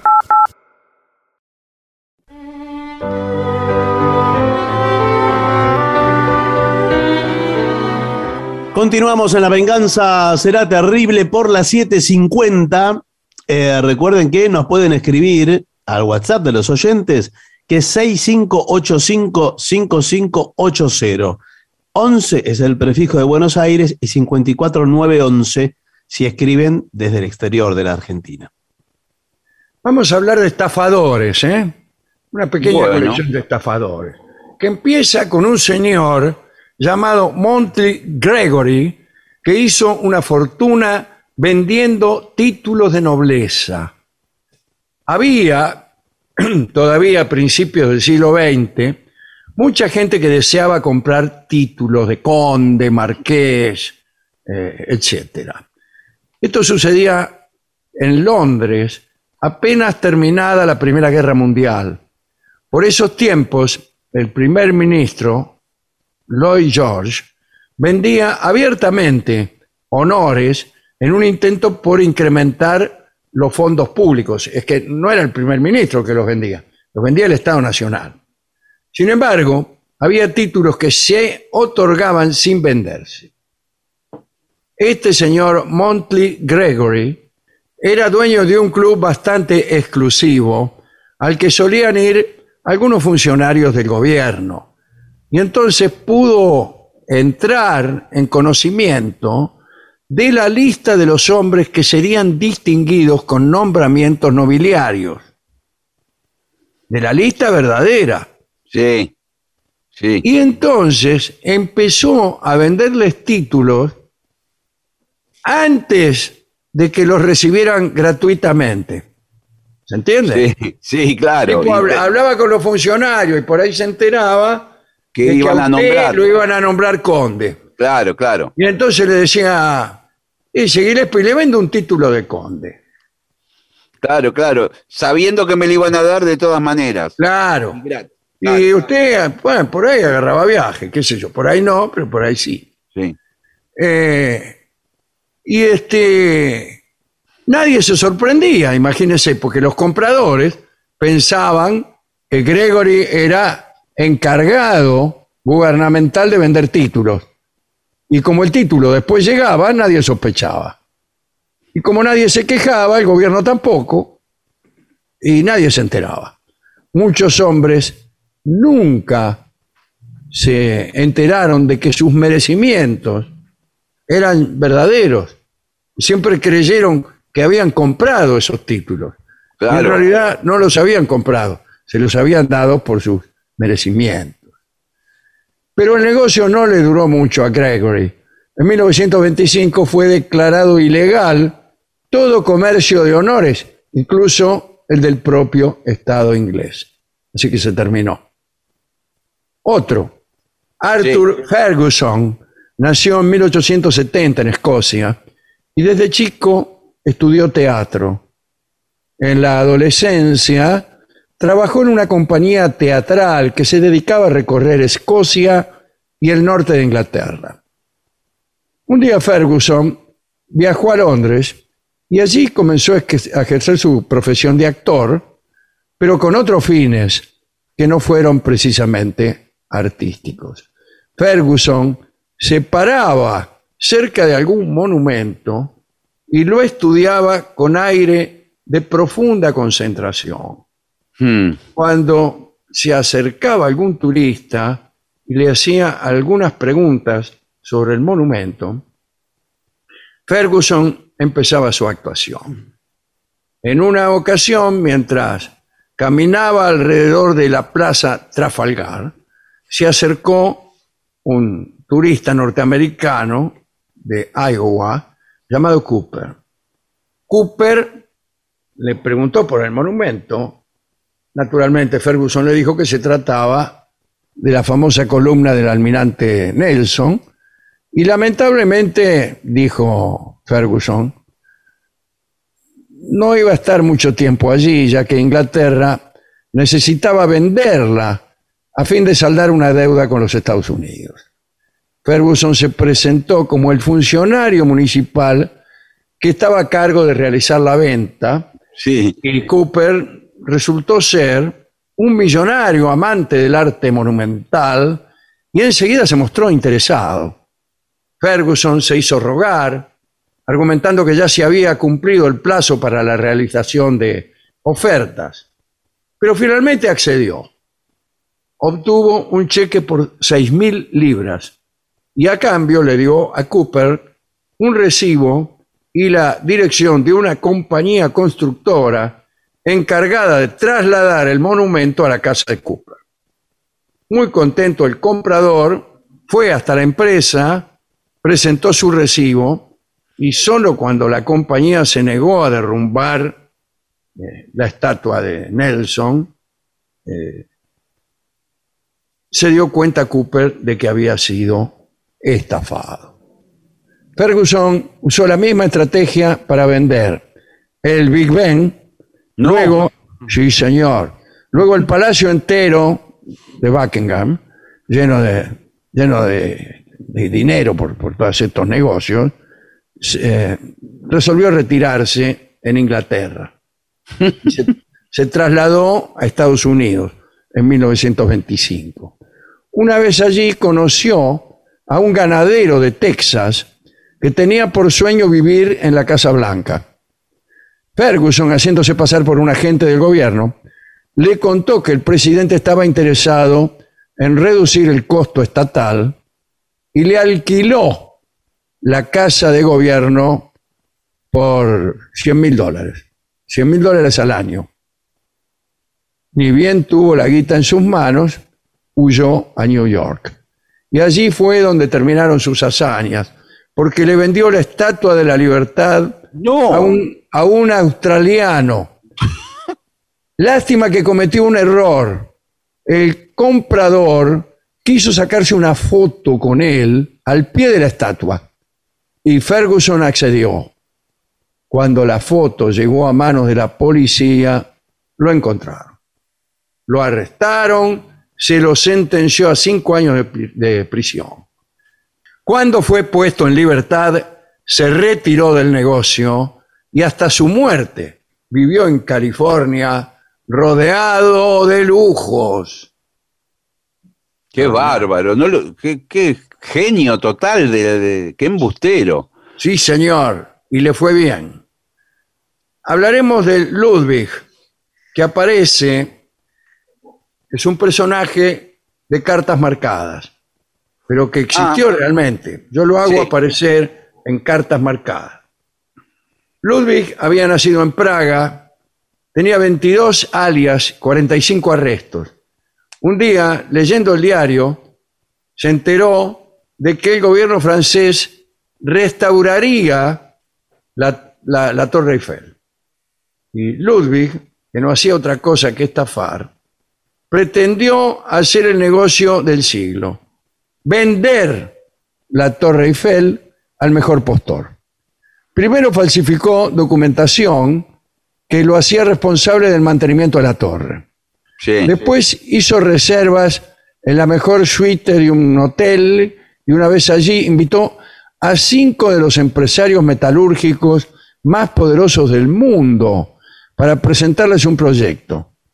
Les dijo que la torre sería desmantelada y que se vendería como fierro. El Mm. caso es que los empresarios se mostraron interesados. Ludwig tenía un par de secuaces, un tipo llamado Robert Guillon, un ex domador de leones, y François Latil, ex croupier. Ambos socios se hacían pasar por empresarios interesados en la compra. Los cinco candidatos hicieron sus ofertas bajo sobre cerrado y uno de ellos, André Poisson, ofreció el equivalente de dinero a 7.000 toneladas de metal. La ganancia de Ludwig no estaba en cobrar el dinero, sino en hacerse de una importante comisión por adjudicar la venta y facilitar los trámites del comprador. Pidió un soborno a Poisson y se hizo con 650 mil francos. Al otro día, Ludwig y sus secuaces se fugaron. Poisson, cuando se enteró, estaba tan avergonzado que nunca fue a la policía. Después de un tiempo y al ver que el asunto de la torre no había trascendido, los estafadores regresaron a París y vendieron otra vez la torre del mismo modo. Y esta vez sí fueron denunciados y tuvieron que huir. Se fueron a los Estados Unidos, donde se quedaron sin dinero. Y Ludwig entonces inventó una falsa máquina de falsificar dinero Sí, que es la maquinita que aparece en, sí. en cartas marcadas. Naturalmente, el cliente también debía ser un aspirante a piola. Había que estafar a un estafador. Y así lo hicieron. se la vendieron a un empresario que deseaba duplicar su fortuna, llamado Everlover.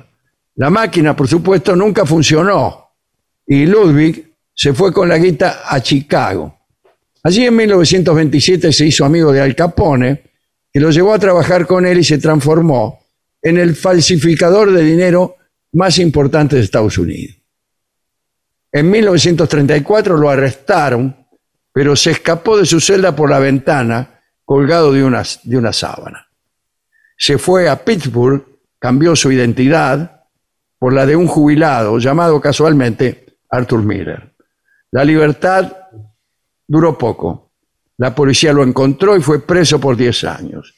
Estuvo en Alcatraz también y allí murió en 1937. Había falsificado 164 millones de dólares. Esta es Qué la última. bárbaro. Impresionante. En, en cartas marcadas aparece de nuevo, eh, fingiendo que en realidad no se había muerto en Alcatraz, sino que había conseguido escapar Hmm. y fingiendo su propia muerte. Y apareció después y su amigo de uno de los protagonistas de, de- de la novela. Dedicamos esta charla a todas las víctimas de estafadores, eh, atorrantes, vendedores de ilusiones, tranvías y sueños que nunca llegan. Bueno, a todos los cararrotas de este mundo. Hmm. El tango que vamos a escuchar en la versión de Gardel se llama Cara Rota. Y resolvimos no saber si vamos a escuchar el tango con acompañamiento de guitarras o el que tiene acompañamiento de piano y violín. Uno es de 1931, el de piano y violín, y el otro de 1933 pero no sabemos cuál vamos a escuchar. Bueno.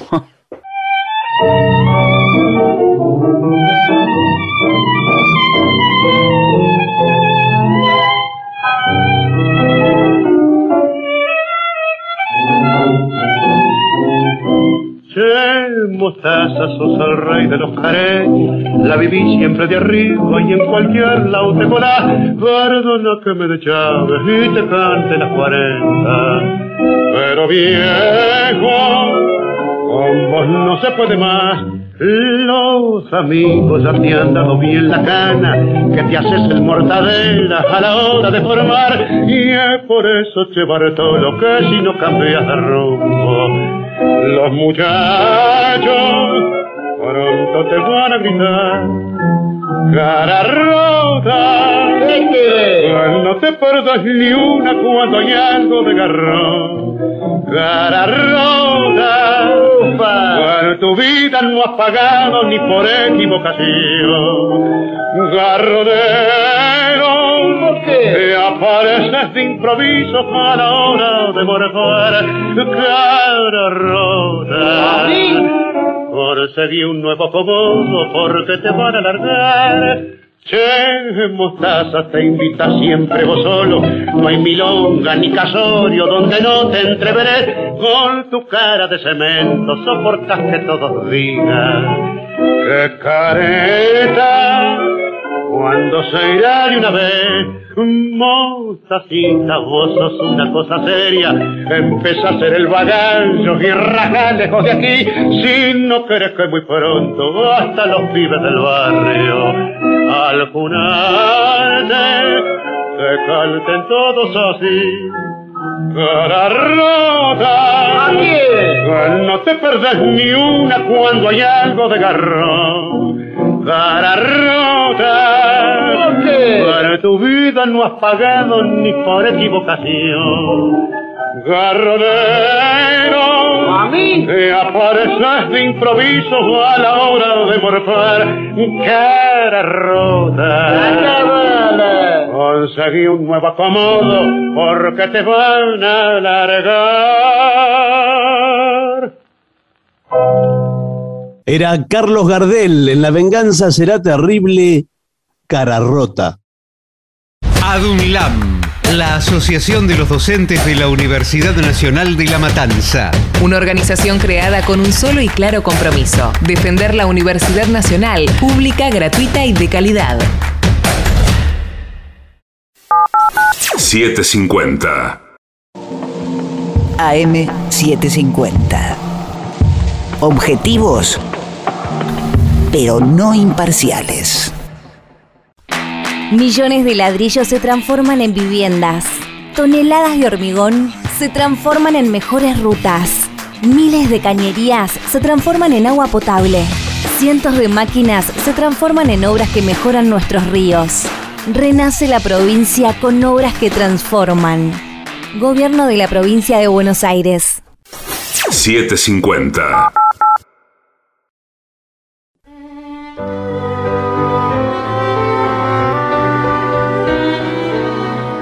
Continuamos, la venganza será terrible, señoras y señores. Este es el mejor momento para dar comienzo al siguiente segmento.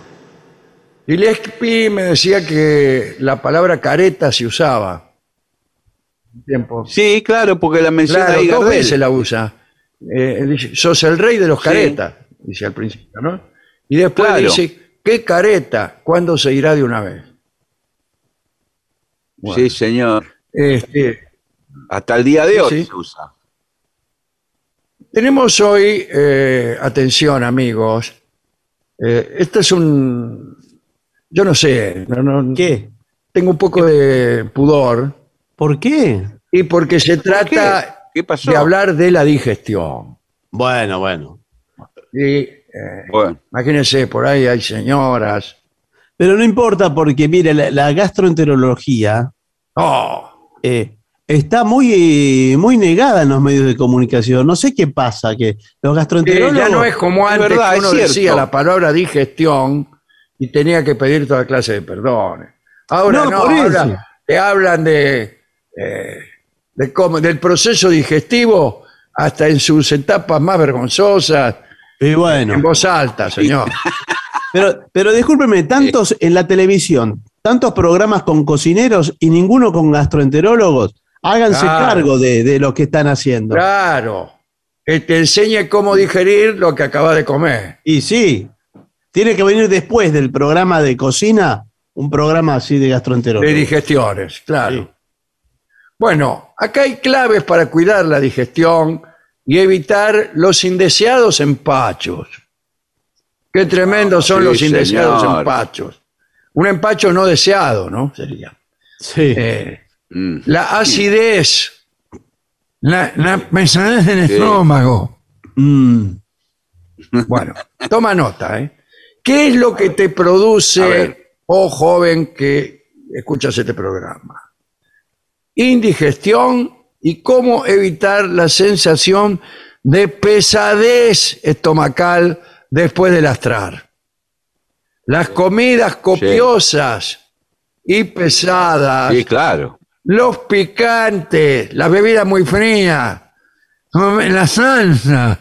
Sí, las cuatro salsas. Sí, Las cuatro salsas. Eh, Sí. comer rápido sin masticar bien, cuidado con eso. Las discusiones en Sí, la señor. mesa. Eso Todo- es tremendo. Todo eso es enemigo de una buena digestión.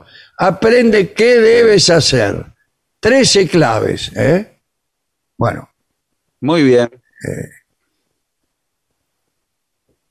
primero, Tomo. eh, bueno, tome nota, por favor. ¿eh? Comer Sí, la sí, cantidad justa. Poca grasa, poco alcohol y bebidas gaseosas. No hablar con la comida en la boca, por favor. Sí, porque se llena de aire.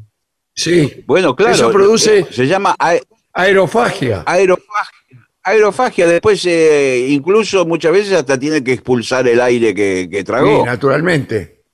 Eh, Salvo bueno. que usted eh, elija reventar como un sapo. No, Bueno, por eso. Bien. Eh, después, em, no abusar de las especias. Yo he leído el libro El origen de las especias. no, especies, No, sí, señor, sí, de sí, señor, es otra, sí. cosa. No acostarse ni realizar esfuerzos importantes después de comer. ¿Cómo que Es no? verdad.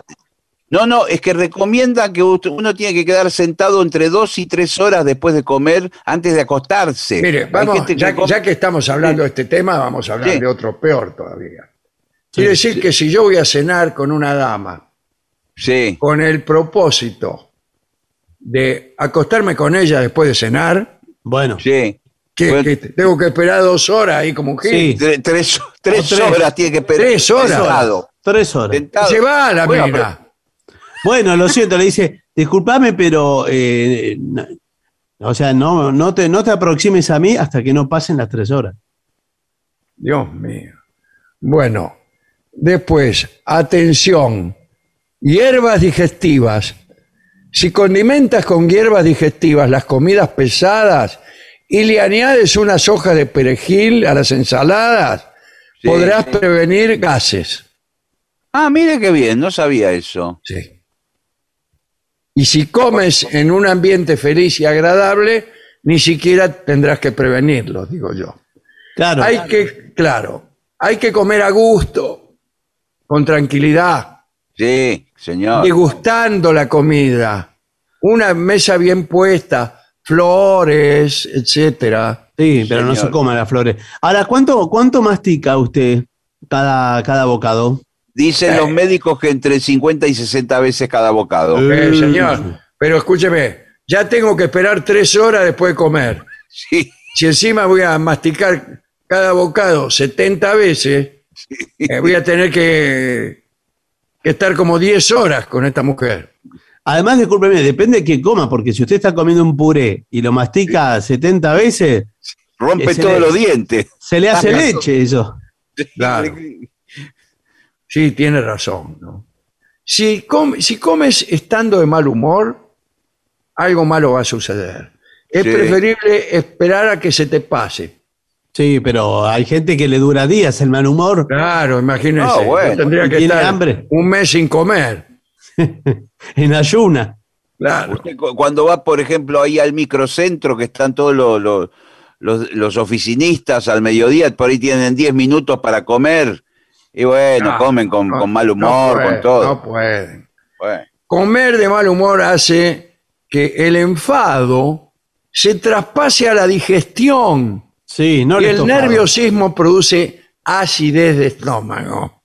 Discúlpenme. sí. Y acá dice, mastica cada bocado 30 veces. ¿Vio? Ah, 30, Sí, bueno. Es verdad, ¿eh? Bueno, ahí le dije yo. Gandhi, el Mahatma Gandhi, Sí. si, si de algo no sabía era de comida, eh, decía, liquidar los sólidos y masticar los líquidos. Eso eh, es Bueno, bastante asqueroso, vamos a decirlo. No ingieras líquidos muy fríos en la comida tampoco, No, porque dificulta la digestión. Evita los contrastes de temperatura, bebidas muy frías y comida muy caliente. Bueno, sin embargo, a veces uno, cuando la comida está muy caliente, no Sí. tiene más remedio que enfriarla con un Sí, vaso señor. de soda fría. No, pero usted te- puede templar todo y, y tomar la costumbre oriental de, por ejemplo, de cenar con té en vez de agua. Sí. Claro. Usted tiene un, un té tibio y la comida a la misma temperatura, entonces no va a tener ese problema. Bueno, este, establece un horario de comida y cena. Intenta comer siempre a la misma hora. Es una forma de regular el organismo. Yo eso no me lo creo. ¿Qué sabe el organismo qué hora es? No, sí, Sí. sabe. Ah, sabe mejor sabe. que usted, sabe mejor que usted el organismo. Y- señor. no, porque yo miro el reloj y, y se la digo la hora. No, No. porque el organismo vio que le avisa, eh, ¿cómo le avisa que tiene hambre? Porque ya sabe la Eh, hora con que es la hora de ruidos comer. en la panza. Claro, le avisa, así, sin reloj. Claro. Y mismo Bueno. usted se- se ordenan todos los ciclos de la digestión, que van a ser todos más o menos a la misma hora, no solo la, la- ingestión de comida.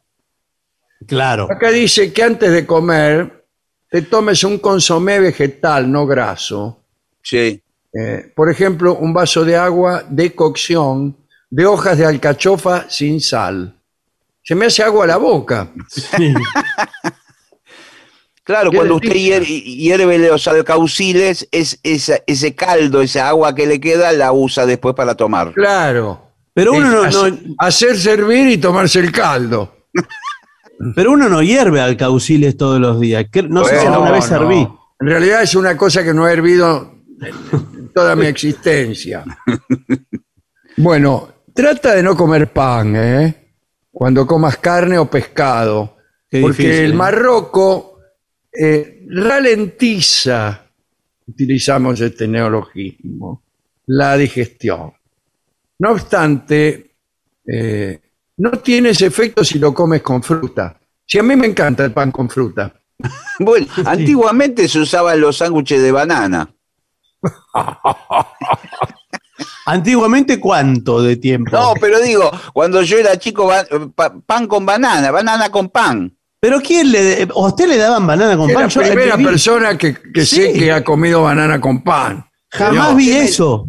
Jamás. La, la- la aplastaba con un tenedor como si fuera una mermelada en el pan, quedaba riquísimo, banana con pan. Yo no sé. es- son no. comidas de Montegrande. Deben ser platos típicos de Montegrande. Claro, la banana con pan. El Sí, sándwich de banana, queda mejor decir. Sí, incluso si, si comías pan de pancho, Sí. lo cortabas ahí y metías la banana adentro, como si fuera una salchicha. Claro, le- y le ponían las cuantas salsa. No tomes comidas recalentadas, ¿eh? Cuidado con el microondas. Hay ¿Qué gente que, que le tiene miedo al microondas. Sí. Sí. No sé qué cuento he escuchado, que, que le, no sé qué. ¿Ustedes lo conocen el cuento? Sí, claro que lo conocemos, porque es una forma de cocción eh, eh, donde se, de- se trabaja la, la- la electrólisis de los alimentos prácticamente. Eso. Eh, lo- ¿Qué es la protones- electrólisis de los alimentos? No sé, pero se trabaja eso. sí, los protones, los neutrones. eh, Ah, yo eh, me- mejor- lo iba a tirar el microondas que tengo. Así No, que. no. ¿No? Es que eh, lo, lo extraño del microondas, lo extraño para la, la percepción humana, que no va un poco más allá de los cinco sentidos que tenemos, sí. es que el, el microondas calienta por fricción. Ajá. Entonces, cada microondas que emite fricciona las, las moléculas de lo que usted calienta. partículas, sí, señor, las moléculas, tiene razón. Entonces, cada molécula con, de- con su capacidad atómica y toda esta Se historia, eso le da miedo. ¿Cómo? Se calienta la molécula. Se calienta. Usted, por ejemplo, Ah, usted lo que tiene miedo es tiene miedo de estallar, digamos.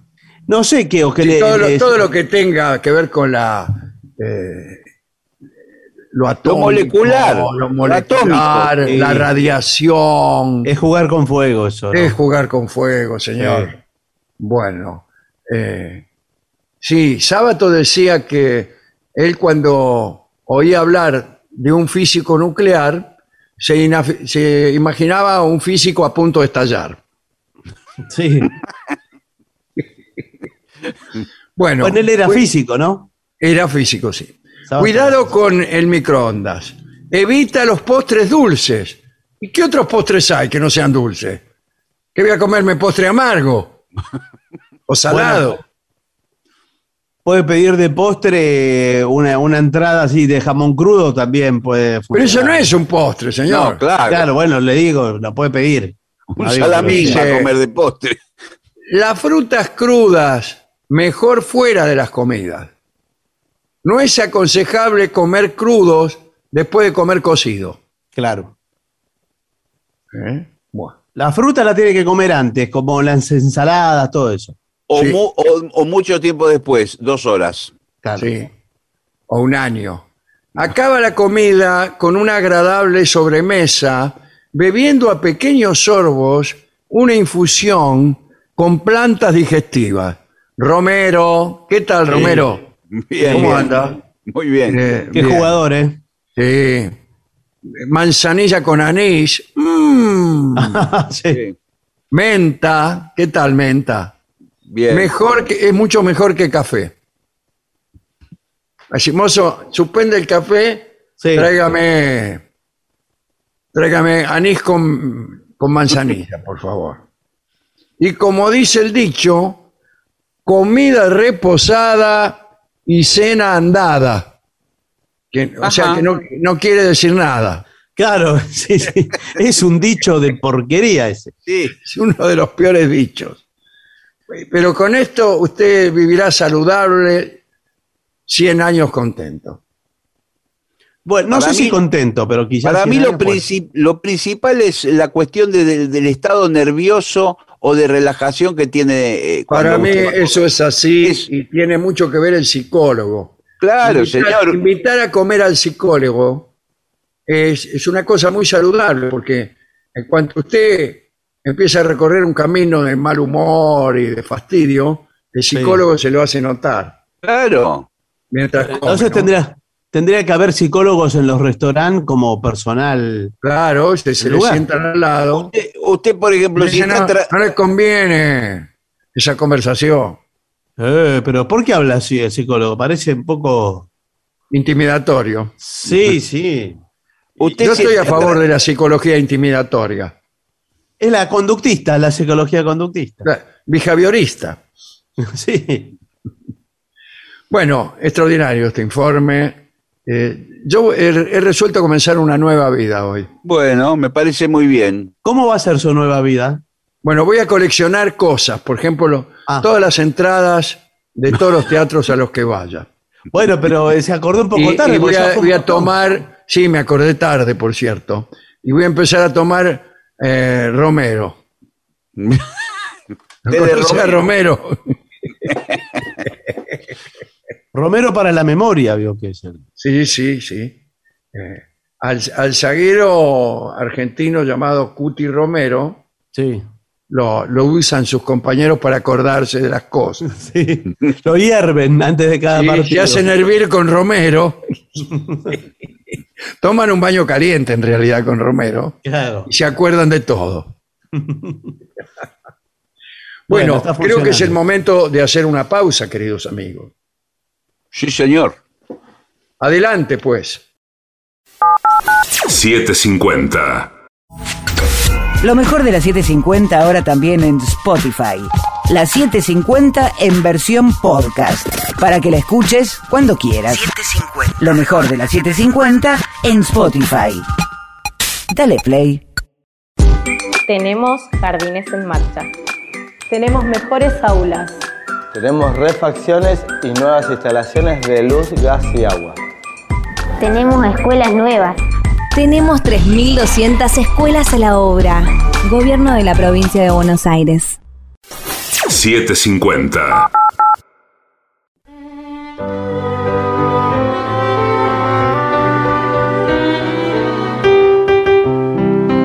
Y ya llega. al auditorio Caras y Caretas de la ciudad de Buenos Aires, nuestro querido, nunca bien ponderado maestro, el sordo, Arnaldo, Gansé. Le acompañan en esta noche nuestro querido maestro, los integrantes del trío, tres, Manuel Moreira. el señor Marlene Caco Donera y su babosa. Y el licenciado pentacadémico Ale, dale, dale.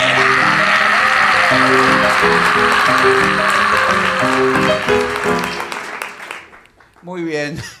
Eh, hay un montón de pedidos, pero bueno, el primero que estoy viendo es Every Break You Take. Ah, bueno, de Police. De Police. Every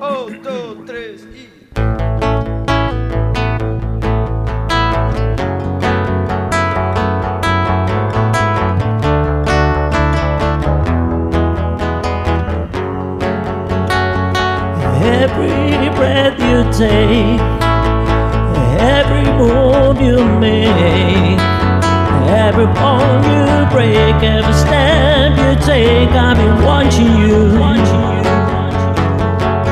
Every single day and every word you say, every game you play,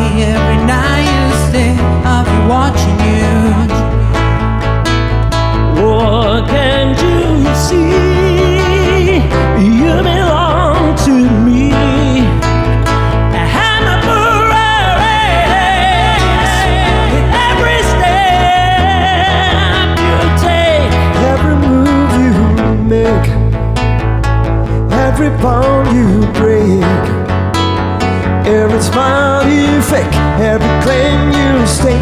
I've been watching you, watching you.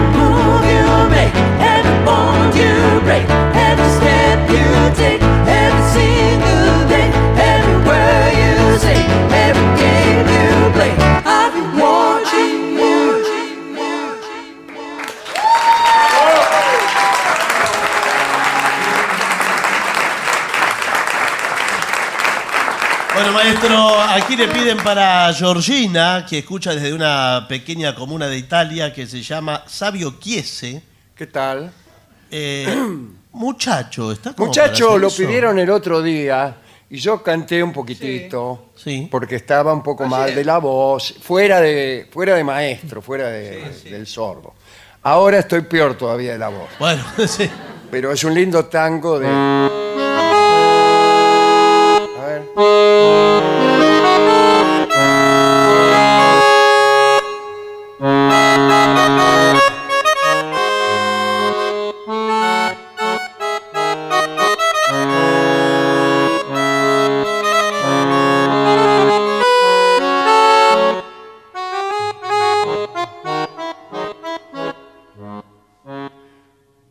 Muchacho,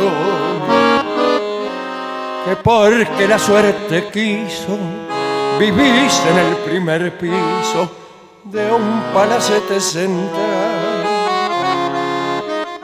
Que para vicios y placeres, para farras y mujeres, dispones de un capital. Muchacho, que no sabe del encanto de haber derramado llanto sobre un pecho de mujer y no sabe que secarse en una timba y armarse para volverse a meter. Que decís que un tango errante no te hace perder la calma y que no te llora el alma cuando gime un bandoneón. Que si tenés sentimiento, los tenés adormecidos, pues todo lo has conseguido pagando como un chabón.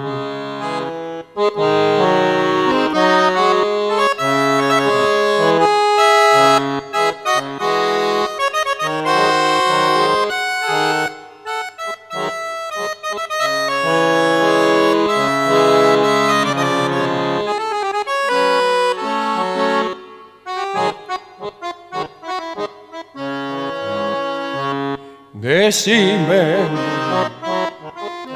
si en tu vida pelandruna, bajo la luz de la luna, o si no bajo un farol, no te sentiste poeta y le has dicho una pebeta que era más linda que el sol. Decime si conoces la armonía, la dulce polifonía de las tardes de arrabal, donde va la fabriquera, tentadora siriquera, bajo el sonoro percal. Que decís que un tango errante no te hace perder la calma que no te llora el alma cuando gime un bandoneón. Si tenés sentimiento, los tenés adormecidos, pues todo lo has conseguido pagando como un chabón. Qué lindo, maestro.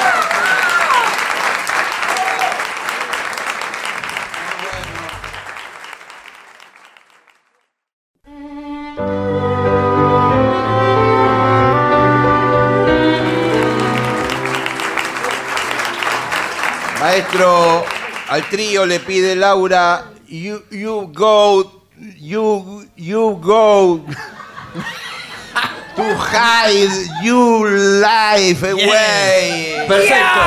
Creo, que, creo que lo entendimos. Momento que tengo la babosa fría. Sí. Hay que ver- Gillespie cuando se le enfría la trompeta. Tiene que soplarle adentro. Sí, señor. Y, Hay que, y con, el- con el aire caliente. Hay que venir para de- adentro. No, soplarle adentro del instrumento. Hay que venir a la Sople, cancha con sople, la babosa maestro, caliente, sople. señor. Vamos. Sí. Un, dos, tres, un, dos, tres. Here I stand, head in hand, turn my face to the wall. If she's gone, I can go on, feeling two foot small.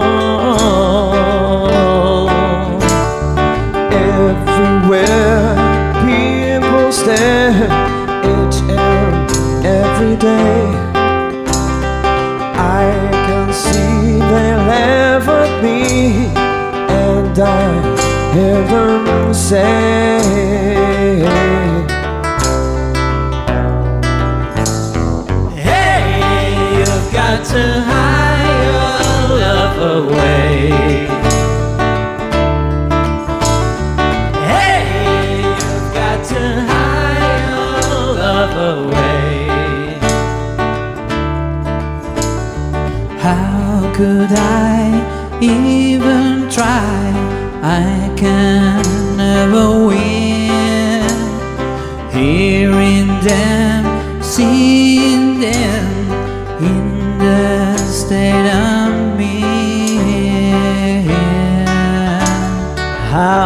Could she say to me, Love will find a way? Gather round, all you clowns, let me hear you say.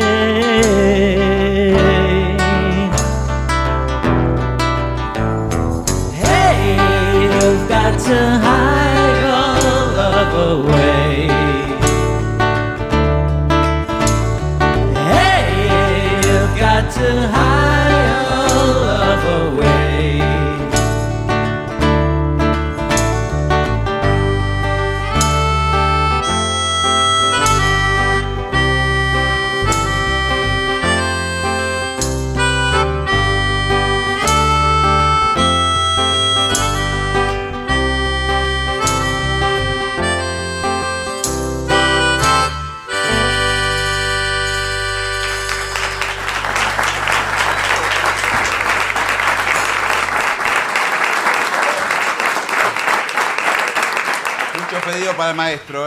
Soy Élida, quería pedirle desde el alma. ¿Qué tal, Elida? ¿Cómo le va? Javier de Burlingame, eh, ¿Va a melodía ser de, desde el alma o no? No. No. melodía de Arrabal de Carlos Gardel.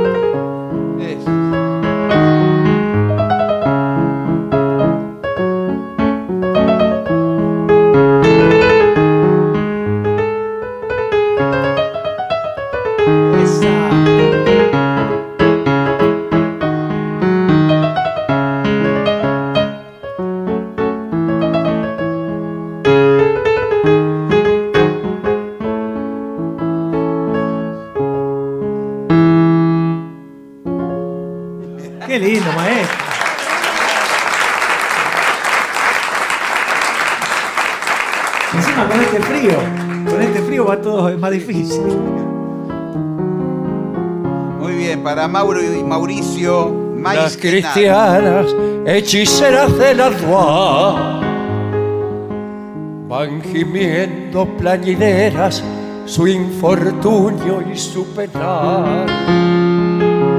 El cacique no las mira por ti niña es que suspira y a ti sola quiere amar. Aunque giman plañineras las cristianas hechiceras de la dual. ¿Qué más quiere mi cristiana para ti? Si tu frente se engalana con la pluma soberana del cacique Alboreví, tendrás perlas y collares, tendrás joyas y tesoros que en la guerra conseguí. Entre sangre castellana, que más quiere mi cristiana para ti. Qué lindo.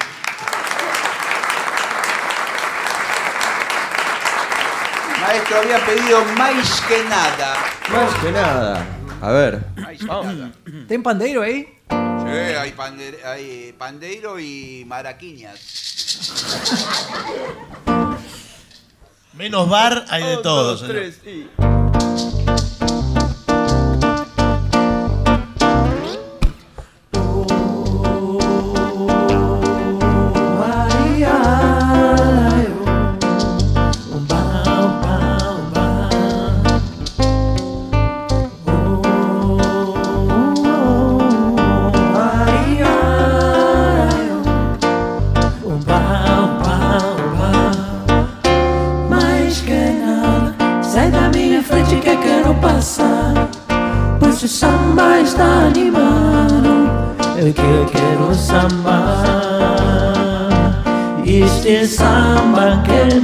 de maracatu e samba de preto pelo, samba de preto tu.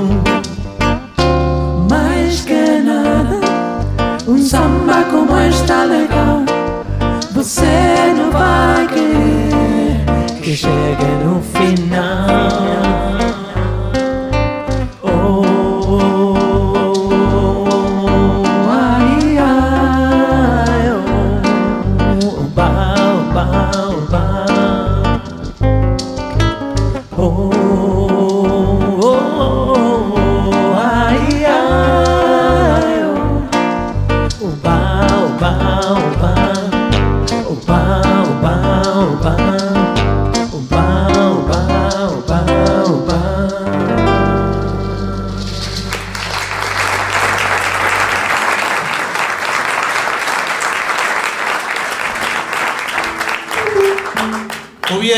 Finalmente los compañeros del programa de Víctor Hugo Morales han devuelto la trompeta de Gillespie y está aquí presente.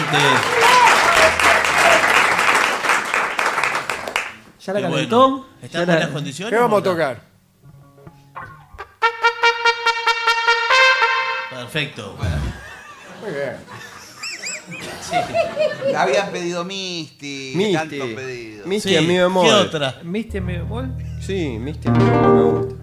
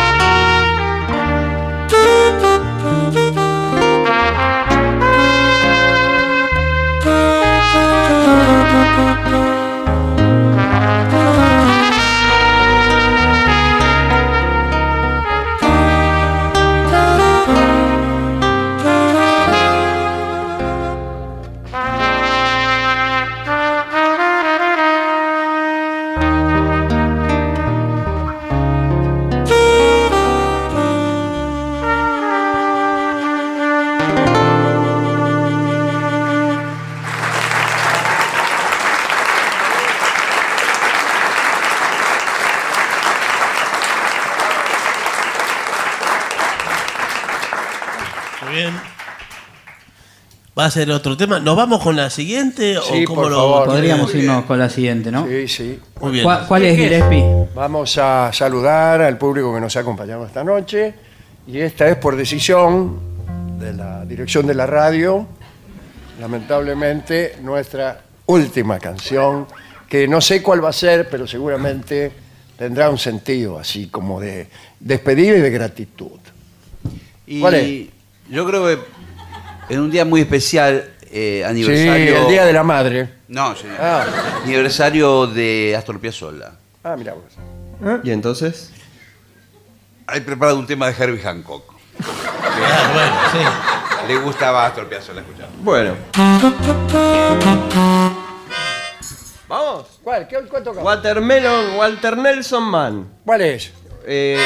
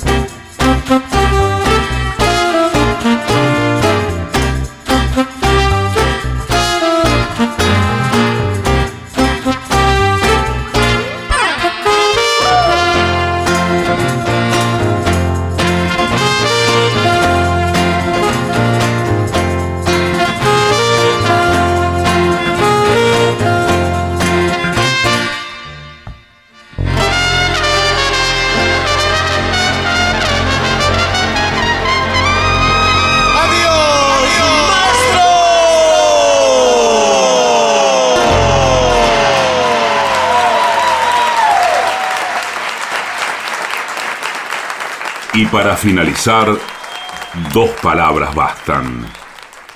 Gracias.